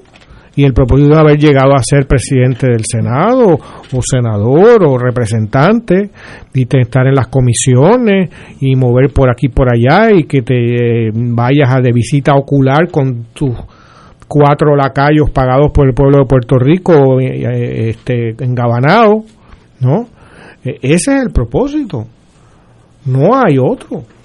Oye, Ignacio, cuando se empezó a discutir el problema de la deuda en Puerto Rico aquí, eh, la bancarrota, luego del anuncio de bancarrota que hizo el ex gobernador Ale- Alejandro García Padilla, varios economistas de Puerto Rico se reunieron con Joseph Stiglitz, Sí, el- premio Nobel de, la, Premio Nobel de Economía. y le plantean el problema de la deuda, los problemas de Puerto Rico y demás. Y algo que no se ha citado y que yo no lo he visto citado, pero me contaron que dijo, dice, pero es que Puerto Rico no tiene herramientas, instrumentos para bregar con esos problemas. Correcto. Entonces, yo te he citado aquí varias veces lo del puerto de transbordo. Cuando ah, se expandió el canal de Panamá, en el este de Estados Unidos varios puertos hicieron ajustes para recibir los barcos post-Panamax. Y en el oeste de Estados Unidos también, En, la- en las dos costas. Y en Cuba y en, y en Colombia. y Santo en- Domingo también. Cuba en Mariel. Entonces en Puerto Rico no se hizo. La pregunta es ¿por qué? Porque el PNP estaba a favor y el Partido Popular también. ¿Por qué no se hizo? Se invirtieron hasta 200 millones de dólares en unos equipos y en unos dragados, pero no se hizo nada más. Ese puerto de transbordo todavía está durmiendo el sueño de los justos. ¿Por qué? El que hizo el estudio de, de viabilidad, que era un norteamericano, eh, señaló en un pajafito unas restricciones, las leyes de cabotaje, la incapacidad de Puerto Rico a hacer tratados y el sistema aduanero norteamericano. Pero en los puertos de Estados Unidos se hicieron ajustes. ¿Por qué no se hizo? ¿Sabes por qué no se hizo? Porque si le interesaba a los puertorriqueños nada más, esas restricciones eran insuperables. Para hacerlo, si a los americanos le hubiera interesado, le hací- lo, lo hacían. Pero como no les interesaba, porque lo único que les interesó de nuestra ubicación geográfica fue el asunto militar, por eso hicieron Humboldt House. Eso sí lo hicieron. Así que para bregar realmente y buscar alternativas, te- tenemos que tener los instrumentos. Para tener esos instrumentos, hay que sentarse a negociar con Estados Unidos. Por eso es que yo te he dicho que el esquema del 89-91, que fue el único, el único modelo que yo tengo, porque es el único que existe, de negociar con Estados Unidos. Ejemplo, aquí la gente dice, y el PNP y el Partido Popular lo repiten constantemente, uso, eh, que vengan fondos federales a repartirlos por ahí. Pero no son fondos federales para desarrollo económico, es para repartirlos, para estimular la dependencia. Espérate, vamos a sentarnos. Necesitamos una política de uso de fondos federales, y estoy sentado negociando con ellos, que sea para un uso efectivo. La única ayuda que es ef- ef- efectiva es la que se torna innecesaria. Si es eternamente innecesario, eso es como las drogas, eso es adicción. Pues hay que sentarse para hacer eso. Aquí hubo un sector privado que propuso hace ya años unas empresas este, mixtas para producir genéricos, que es más del 70% de las medicinas que se consumen en el mundo son genéricos, pero tienen unas tasas de rentabilidad más bajas que las que producen estas vacunas que se están produciendo ahora por Pfizer o las que producen este eh, las marcas, la- la- la- las que están protegidas por patente. ¿Y qué pasó con eso? Pues no se le dio ninguna importancia. O sea, podían ser plantas de capital conjunto, capital del exterior y capital local para ir transitando poco a poco, porque el desarrollo no es un gran salto adelante. Con un gran salto adelante puedes caer por el precipicio. El desarrollo es un proceso, un proceso que tiene que ser continuo, sostenible. Pues eso también se puede hacer. Pero ¿cómo se puede hacer? Negociando. Una industria agroalimentaria, lo hemos dicho en este programa anteriormente, pero eso necesita negociarse. ¿Sabes por qué? Porque tienes que tener unos niveles de, protección. ¿O, ¿O tú crees que los asiáticos lo han desarrollado sin proteger sus mercados? Pues claro que no. ¿O es que Estados Unidos en su momento lo, o, o- o aún, actua- aún actualmente ha desarrollado su agricultura sin protección y sin subsidio? Pues claro que no. Pero ¿qué protección tenemos aquí? La que dicten los norteamericanos. Por lo tanto, lo tenemos que negociar. Por lo tanto, es inseparable la discusión del estatus político con la discusión del proceso de desarrollo económico. Tú insistir en proyectos de desarrollo económico haciendo abstracción de la carencia de instrumentos es realmente condenarte al fracaso. Un sueño. Entonces, por eso es que todo se reduce a dos políticas. La política de más fondos federales, porque esa pues es viable si los dan. Y la política de exención contributiva local, porque esa la puede dar, que es viable mientras haya empresas interesadas en ubicarse aquí y que los norteamericanos estén interesados, porque la 936 la quitaron ellos. Paco, si te entiendo, lo que tú quieres decir es que con la estadidad la cosa mejora. Con la estadidad la cosa se queda exactamente igual y empeora, porque no se añade un solo instrumento. Espérate, aguanta, aguanta. Pasaríamos a ser una especie de, de comunidades de las Apalaches o del delta del Mississippi. Si se creen que vamos a ser un estado como, como Nueva York y demás, están equivocados. Eh, vamos a ser una región, que es lo que somos hoy, una región económica de Estados Unidos. Tenemos que ir a una pausa y regresamos con estas malas noticias que Catala me acaba de dar. Vamos a una pausa. Fuego Cruzado está contigo en todo Puerto Rico. En Oro 92.5 FM, Radio Paz 810 y el Canal 13 estamos trabajando a tono con la emergencia que en estos momentos está viviendo Puerto Rico. Estamos ofreciendo nuestros servicios al máximo con el personal disponible según nos permitan las circunstancias. Si tiene un mensaje para ofrecer a sus asociados, clientes o personal, solo tiene que llamar al 787-349-7949, 787-552-0825 y nuestros empleados le al personal de ventas para atender su necesidad. A nuestros clientes estén en comunicación con su ejecutivo o ejecutiva de ventas que continúan ofreciendo sus servicios como de costumbre. Recuerden los teléfonos 787-349-7949 y 787-552-0825.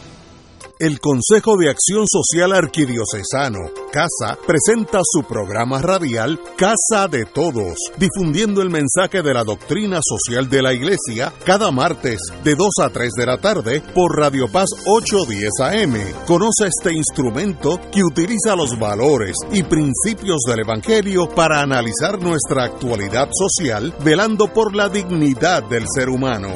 Casa de Todos, martes de 2 a 3 de la tarde por Radio Paz 810 AM.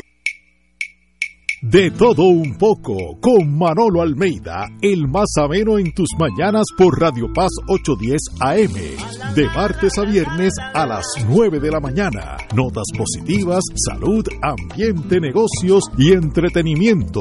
De todo un poco, martes a viernes por Radio Paz. ¡Estamos vivos! Cómprame un sistema solar y escúchame aquí en Radio Paz.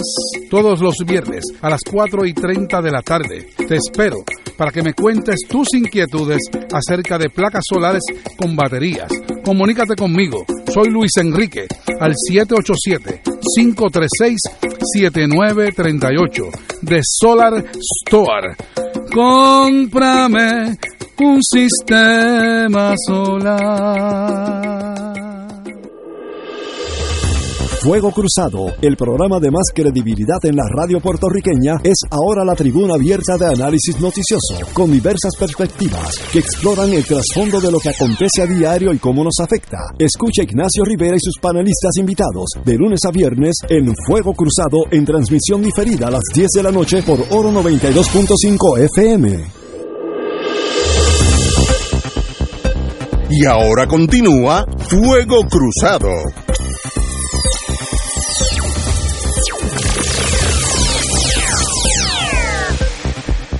Regresamos. Buenas noticias para el Departamento de Justicia de Puerto Rico. El hermano y amigo Domingo Emanueli, que ha estado aquí varias veces, a veces antes de entrar en el mundo político me sustituyó varias veces y ahora es el señor secretario de Justicia. Está cambiando la Secretaría de Justicia radicalmente. Está convocando 100 plazas de nuevos abogados para, para el nuevo eh, Departamento de Justicia. Lo que había pasado con justicia fue lo que pasó con el Departamento de Salud, que tú sales de, todos los CDT y te quedas con un médico y una enfermera allí en el Departamento de Salud caminando los pasillos porque toda la estructura tuya de servicio la privatizaste. Y eso se hizo en justicia bastante marcadamente, donde a veces uno tenía, yo me acuerdo, hasta casos de cobros de dinero, que son unas cosas sencillas, y lo tenían bufetes privados, yo le llamo bufetes multipisos. Y el señor secretario, yo creo que eso lo hablamos aquí en el programa, de una de las cosas que quería hacer, es revertir ese tren de privatización de servicios en justicia y tener su propia escuadra de abogados como era antes, cuando yo empecé a practicar, eh, justicia tenía abogados de primera línea en todos los sentidos. Aún en el Tribunal Federal tenía gente absolutamente bilingüe, muy, muy conocedores del derecho federal. Y yo creo que eso es una movida muy sabia, le va a traer problemas de los intereses creados que van a perder esos casitos de justicia que muchos bufetes ahora ante la merma económica, pues esos, esos contratos de justicia como dijo un socio de, eso, pagan mal, pero pagan. Pues si se van esos, esos eh, abogados, regresan a justicia, menos trabajo para la privatización del derecho, como yo le llamo. Así que yo creo que es una buena noticia, está pasado de que eso pasara. Eh, ha habido muchas quejas de abogados a través de los años que se quejaban de esta esta, enviar todos los casos de alguna consecuencia y algunos sin ninguna consecuencia a entes privadas, sino que el Emanuel quiere que eso se maneje desde justicia. Para mí, de lo mejor que he oído en mucho tiempo. Martín. Bueno, eso sí, vamos a ver eh, qué pasa con esta iniciativa. Eh, en principio, además está decir que yo la favorezco y soy de los que hace mil años vengo diciendo que uno de los problemas gerenciales y políticos más grandes del gobierno de Puerto Rico es que la razón fundamental eh, por la cual se corrompió o donde vino cierto tipo de corrupción es porque el gobierno de Puerto Rico se convirtió en un gobierno que lo que hacía era contratarle sus servicios a los parientes y dolientes eh, y que por lo tanto eh, la, la razón de ser de las contrataciones gubernamentales eh, era enriquecer a los parientes y a los amigos y alguna gente recibir a cambio de eso dinero por la izquierda. Eh, y eso ocurrió en grande en el gobierno de Puerto Rico, incluyendo eh, en los servicios en los servicios legales.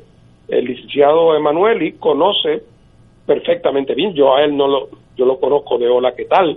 Pero lo he oído cien veces en la radio eh, hacer eh, diagnóstico eh, del problema en, en, el Departamento de Justicia.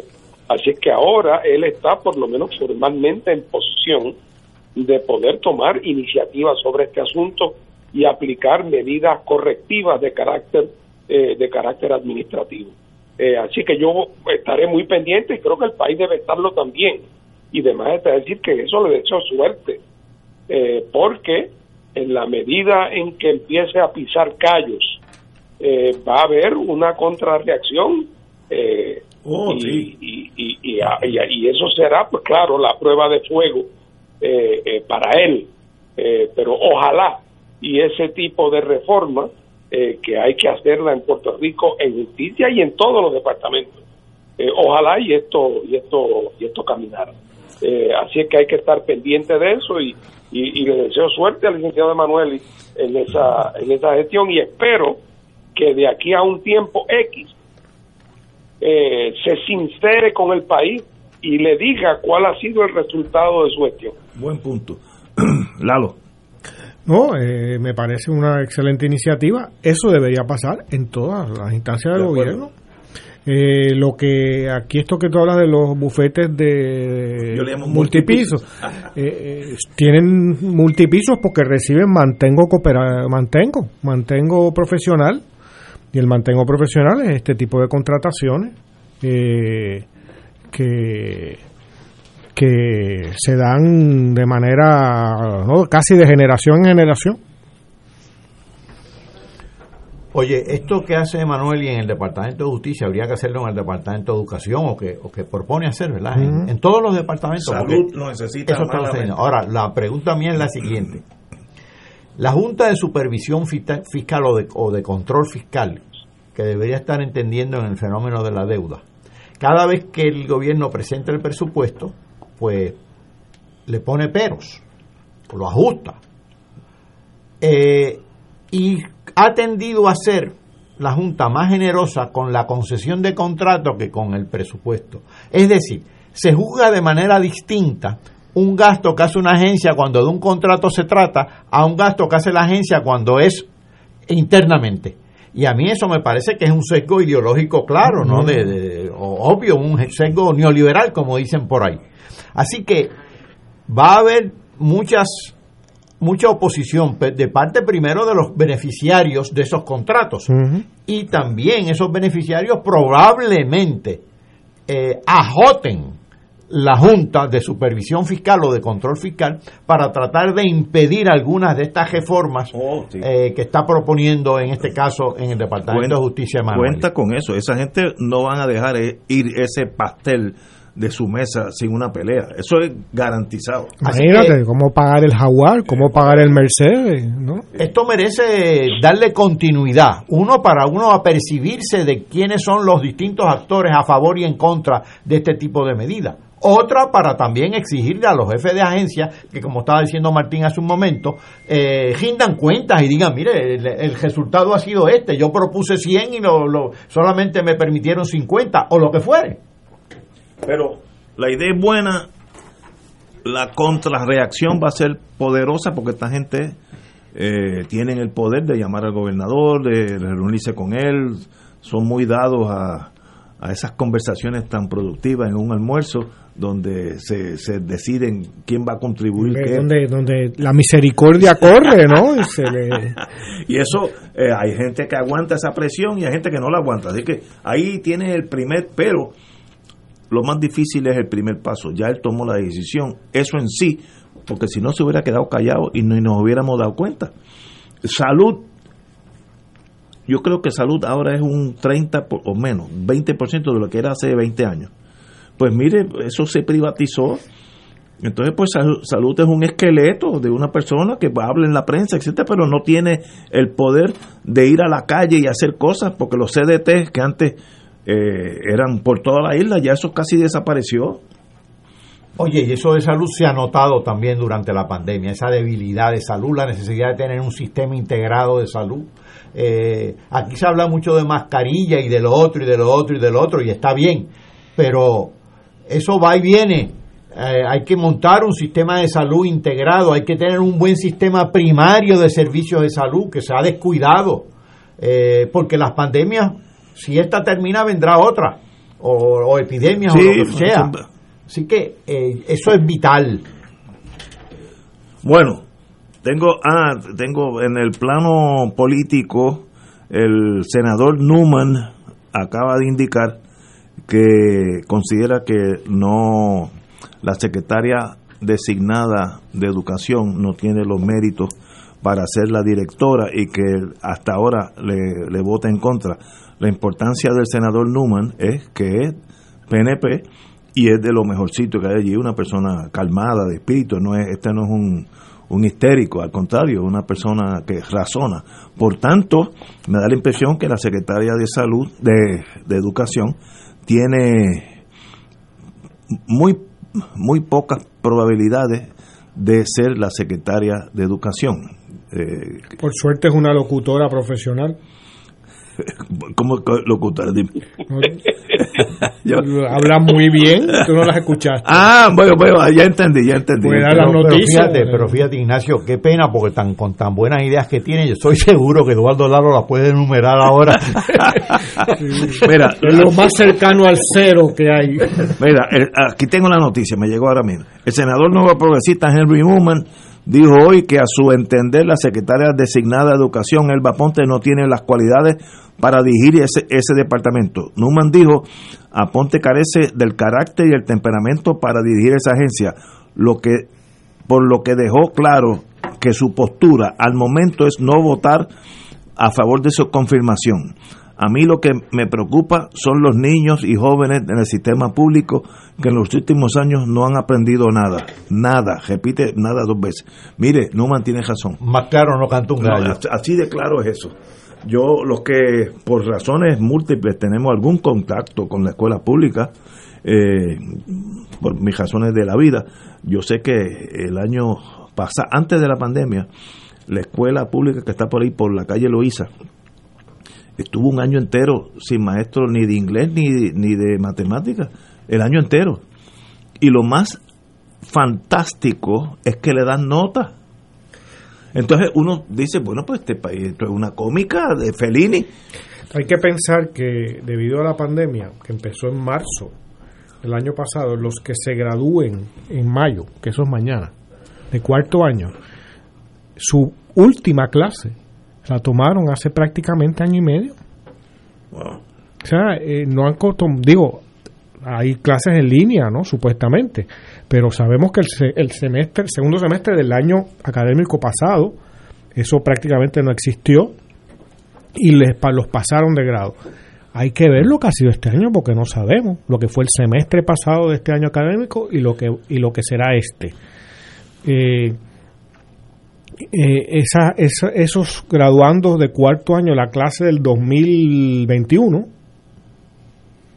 realmente eh, no tuvieron eh, el tercer año un décimo grado completo y tuvieron el duodécimo grado completo fuera de la escuela.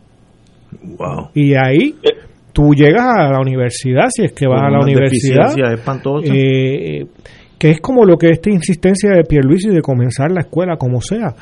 Miren, la práctica, esto estará comenzando para abril como temprano, finales de marzo. Las clases se acaban en mayo. Y va a ser el equivalente a un comienzo de año escolar para esos estudiantes que van a ser las primeras veces que van a ir a la escuela en todo el año académico. Y, y son seniors, digamos, eso está en la celebración de la graduación eh, en el último mes. O sea, eh, llega a, a un absurdo y lo malo es no contemplar el absurdo. El absurdo es parte de la vida. Absurdo fue el texto que yo leí hace un rato. Hay que contemplarlo y hay que y también interpretar el absurdo y actuar a partir de él. Estamos viviendo en muchos sentidos una época absurda, en un estatus político absurdo, en un país absurdo, colonial. Pero la única forma de bregar con eso es enfrentándose a esa condición de absurdo. de- Martín. Mira, y es eh, por eso, por la profundidad de esta particular crisis de coyuntura eh, que ha significado los efectos de la pandemia sobre la sobre el funcionamiento del sistema de educación público en Puerto Rico, que ya era fatal, como sabemos. Eh, yo lo he dicho mil veces y lo repito como un mantra. Aquí gastamos todos los años más dinero en menos estudiantes y con peores resultados. Eh, pero aún esa regularidad, al menos, se ha venido abajo con la pandemia. Y es un secreto a voces que la gran mayoría de los estudiantes de Puerto Rico, de todos los niveles, y particularmente los más, los más pobres, los que viven en hogares más disfuncionales, eh, han estado totalmente apartados de lo que puede representar el vínculo con la escuela y con el aprendizaje. Eh, y ya en algún momento pagaremos un precio alto por eso. Más razón todavía, pensaría yo, para que un- una persona que a quien se le va se le encarga ser secretario de educación pueda hablar coherentemente por 10 minutos sobre cuál es su propuesta fundamental para atender esta situación. O sea, no es ni por una hora, es que por 10 minutos Y a buen ritmo. puede hacer un planteamiento coherente. De, mire, señores, yo llevo mucho tiempo pensando en este asunto, no solamente desde que me nombraron, sino desde que era presidenta de la Asociación de Maestros, para el cuento. Y yo estoy convencido de que los principales problemas son los siguientes, A, B, C, D, E y F.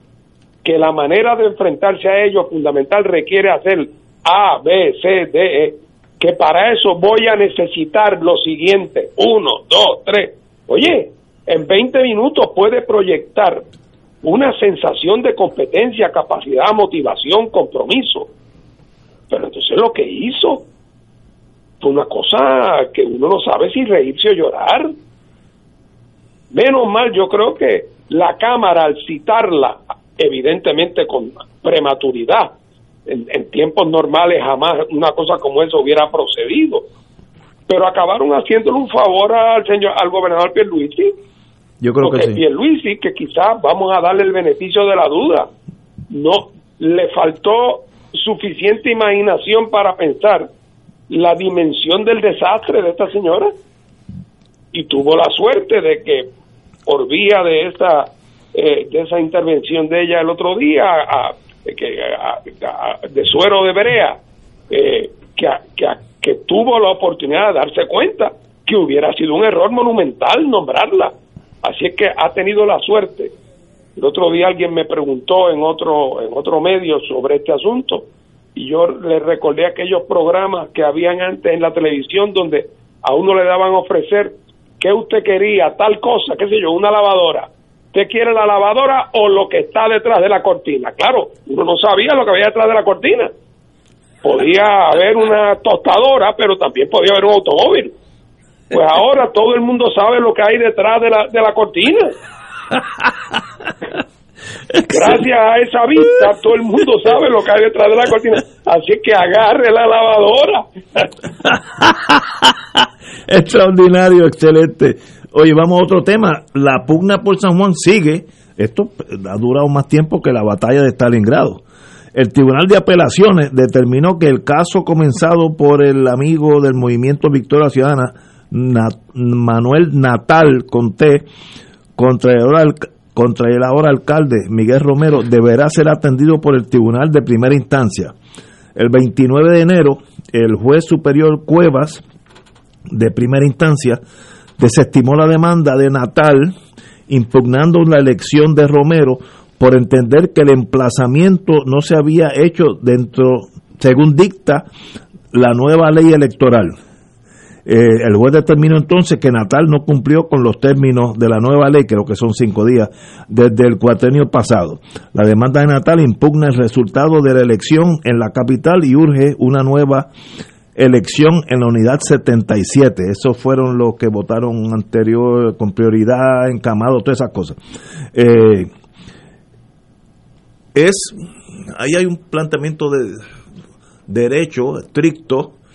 Si el, las reglas dan un término, cin- cinco días, seis meses, lo que usted quiera, y usted no cumple dentro de ese término emplazando, pues el tribunal, el caso no, no está confeccionado y no, no existe jurisdicción para entretener, en inglés se dice entertain los méritos del caso. Eh, yo creo que en ese caso, si eso pasó así, el juez Cuevas eh, desestimó correctamente. Pero, como esa ley ha cambiado tanto, puede ser que se rija por la anterior, entonces estaría dentro del término. No sé eh, qué, qué hará, en qué se fijó el circuito, pero obviamente eh, estamos hablando de un tecnicismo para no llevar a cabo una nueva elección en este precinto eh, colegio 77, como sea, o sencillamente eh, ampararnos en el derecho, como para eso están los abogados, y si emplazó fuera de término, pues no hay caso. Martín. Bueno, el Tribunal Supremo eh, tendrá la última palabra sobre ese aspecto.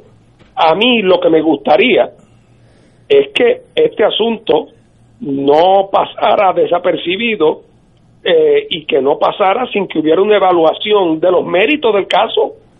Ojalá y tenga razón el, circuito eh, y, y den por bueno el emplazamiento, porque es que hay un descuadre de números que no tiene explicación adecuada. Quizás la tenga, pero tiene que haber una vista donde esto se dilucide en los méritos y que gane el que más votos haya sacado. Sería terrible que fuera alcalde el que ahora está, eh, únicamente porque habiendo un planteamiento serio de que los números no cuadraban, el tribunal rehusó verlo y examinarlo y adjudicarlo por, por un tecnicismo eh, relativo a los emplazamientos. Así que mm, yo no conozco los detalles técnicos del caso, pero mi deseo y el interés público, pienso yo, estarían mejor servidos si hubiera una adjudicación en los méritos y que gane el que más votos sacó. No, eh, hay dudas más que razonables sobre la, la legitimidad de esa elección. Se debería, en un mundo justo, investigar. Ojalá eso es lo que haga el sistema judicial puertorriqueño y ojalá no vuelva a defraudar el sistema judicial puertorriqueño. Compañero. Para terminar con una Una fórmula nota positiva. con una fórmula eh, común. La transparencia siempre es mejor que la opacidad. Así que- Estoy de acuerdo. Yo tengo la tara de ser abogado, por tanto, estas reglas y reglamentos, pues, me, me atan porque yo estoy educado en ese mundo. Ahora, si hay la menor duda que se celebre una nueva elección o que se recuenten, yo no sé cuál es la eh, lo que se puede hacer. Porque yo creo que el compañero Martín lo insinuó, lo peor es ser, un- ser un alcalde sabiendo que hay posibilidad de que tú perdiste. es Eso, es fatal. Es en lo de Guánica también. Mire, eh, let it be. Pero también, Ignacio, tiene que haber, yo creo que una seriedad mayor. Que, por ejemplo, si tenía que ser emplazado, pues aparentemente lo que ocurrió es que eh, el candidato este Romero del Partido Nuevo Progresista, no sé, se, se, se lo no lo sacaban, de- lo o se sacaban, escondió. se escondió durante días No- y no lo sé. llevarían en un furgón sin ventanas a algún sitio, ¿entiendes? O sea, se vuelve en una niñería y en una cosa casi como de, de adolescente, ¿no? De, de ganarle al otro porque yo fui más listo. Ahí no hay justicia. Lo en estricto justicia que gane el que saque más votos. Es- eso es la vida. Pero alta. eso ni siquiera lo podemos hacer ya aquí. No, pero, pero hay un enredo ahí en ese en ese colegio, o se- no sé si es colegio o Sí, sí. Ok, hay un enredo en ese colegio que no lo brinca un chivo. Entonces, ¿qué solución tenemos? ¿Sentarnos todos los partidos a recontar voto a voto? ¿O si está tan enredado, volver a una elección? Pues para eso están los, los jueces del Supremo, que son los y que... ese enredo no fue creado por la naturaleza, no fue una enredadera que, que, Sí, que que creció. creó, sino que fue creado por unos intereses. Señores, no, yo creo que fue una novatada que pasaron un montón de leyes y reglamentos sin la preparación adecuada, porque eso pasó dos o tres meses antes de las elecciones, Pero que esa- es una locura. Esa reforma electoral era para el Una tumbe, locura, hombre, no, para- no, fíjate, yo no, yo no lo pensé así, fíjate. Señores, tenemos que irnos. Privilegio tener aquí. Martín, como siempre, hermano. Señores, pues, hasta mañana.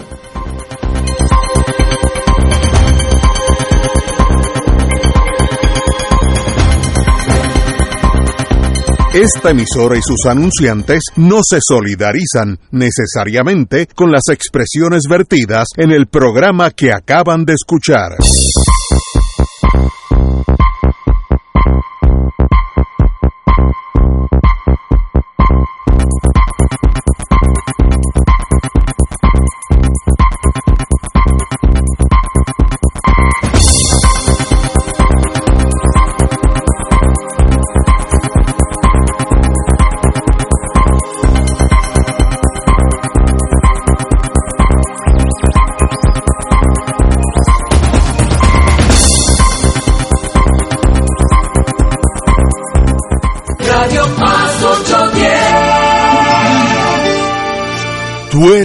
Pedro.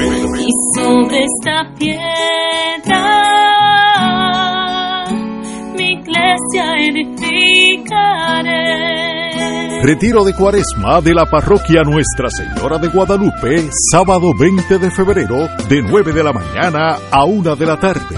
Conferenciantes Padre Ángel Pagán, Padre Fernando Pipo Colón y Monseñor Francisco Medina. Para reservación presencial 781-0303 661-3072. Virtual Facebook Live Renovación Carismática de San Juan.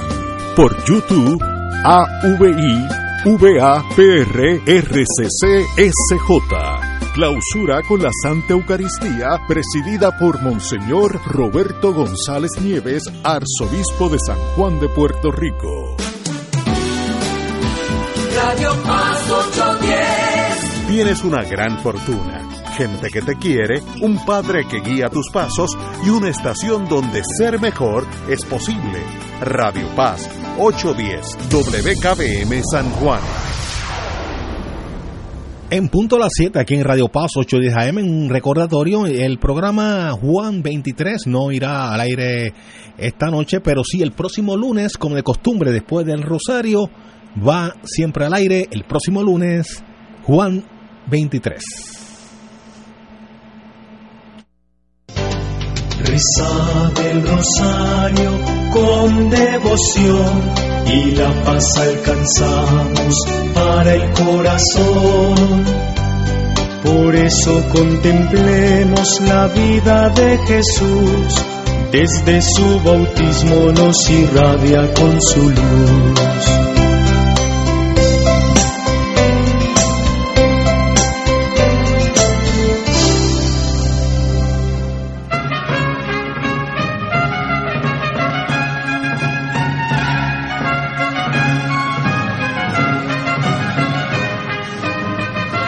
Compendio de nuestra religión y breviario de los fieles ha sido llamado el Santo Rosario. El pueblo cristiano lo dedica hace siglos a la Virgen. Los papas han pedido insistentemente su rezo.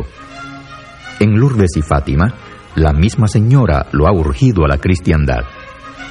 Con devoción ferviente, con la convicción propia del que conoce su trascendencia y eficacia, sabiendo que meditas los misterios de nuestra salvación, en comunión con la Madre del Señor, nuestra Madre, Madre de la Iglesia, saluda filialmente a María. Reza cada día tu rosario.